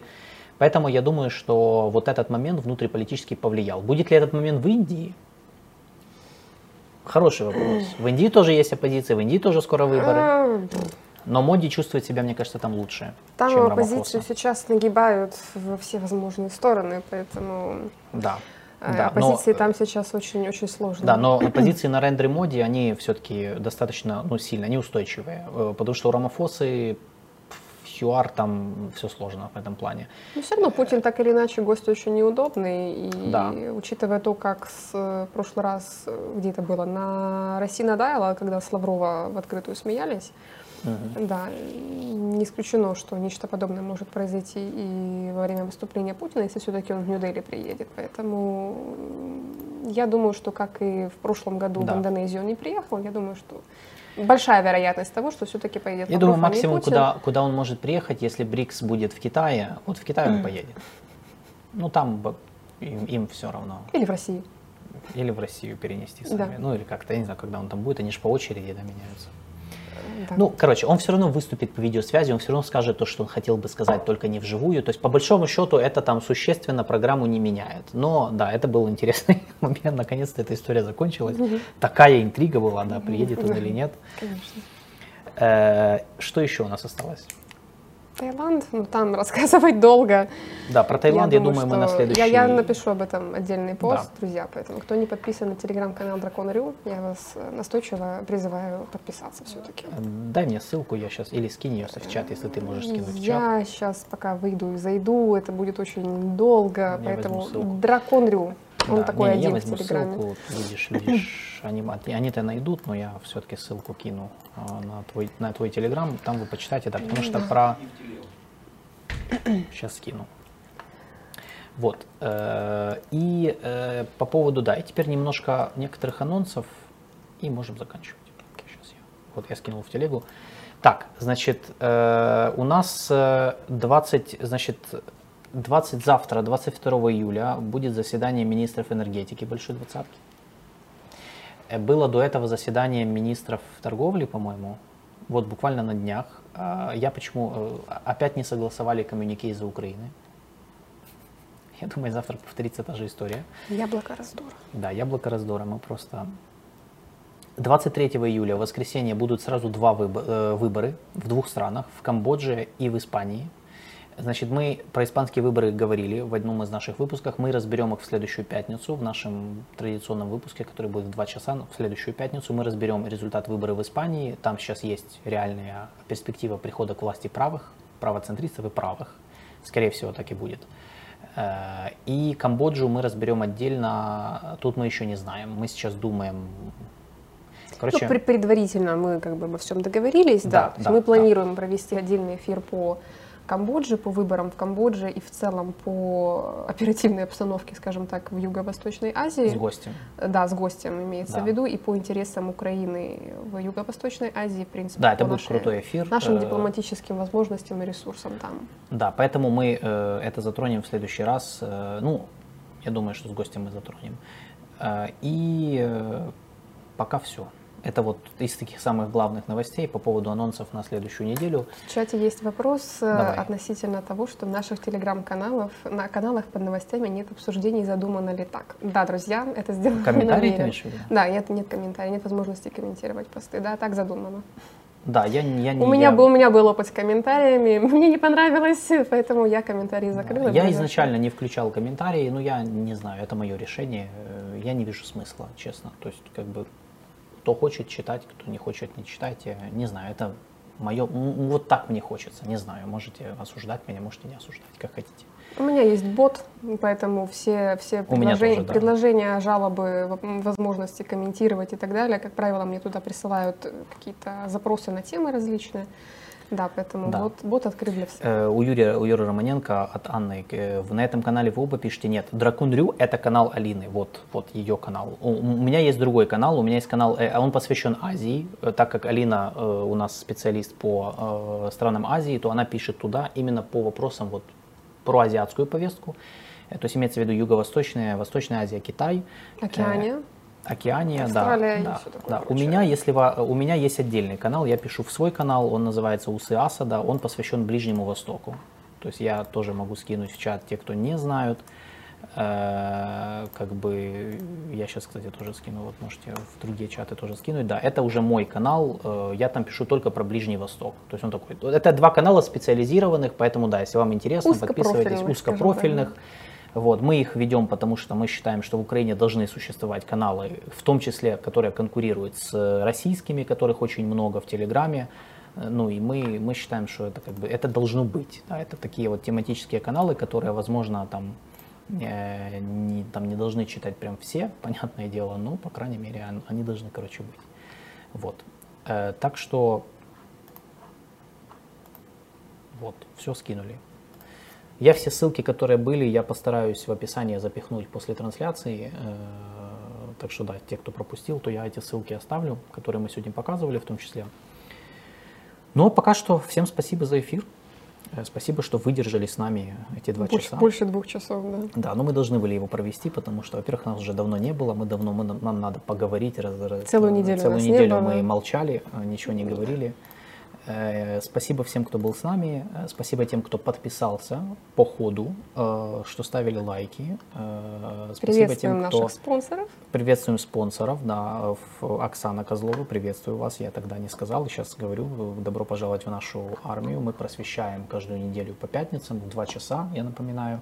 Иногда мы делаем еще дополнительные эфиры с гостями, я сделаю соответствующие анонсы, если они будут, как бы, да, я пока не буду сейчас прям говорить, потому что мы еще об этом э, ведем переговоры. Вопрос в чаті, як можна запропонувати тему через голосування в спільноті.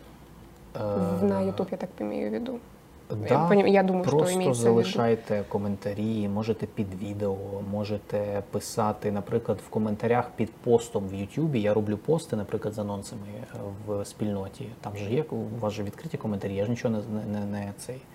Ви можете просто писати. Я коментарі всі бачу, я намагаюся всім відповідати, тому пишіть. Якщо є якась тема, яку ва- ви вважаєте от цікавою нам розібрати, пишіть, ми подумаємо. Якщо буде час, ми розберемо її. Е, Ми вла- власне не проти, абсолютно. Будь ласка, робіть Наоборот, це. да. Давайте, да, абсолютно. Вот. Нам, у нас иногда проблемы перед пятницей. Э, Ну, в, эт- на этой неделе, слава богу, их не было, но иногда бывает такое, когда там мы думаем, что, что было бы лучше обсудить. Вот. Так что, да, всем спасибо и до следующей пятницы. Э, а возможно и раньше. А возможно и раньше. Хорошего, хорошего вам конца недели. Пока. Всем пока.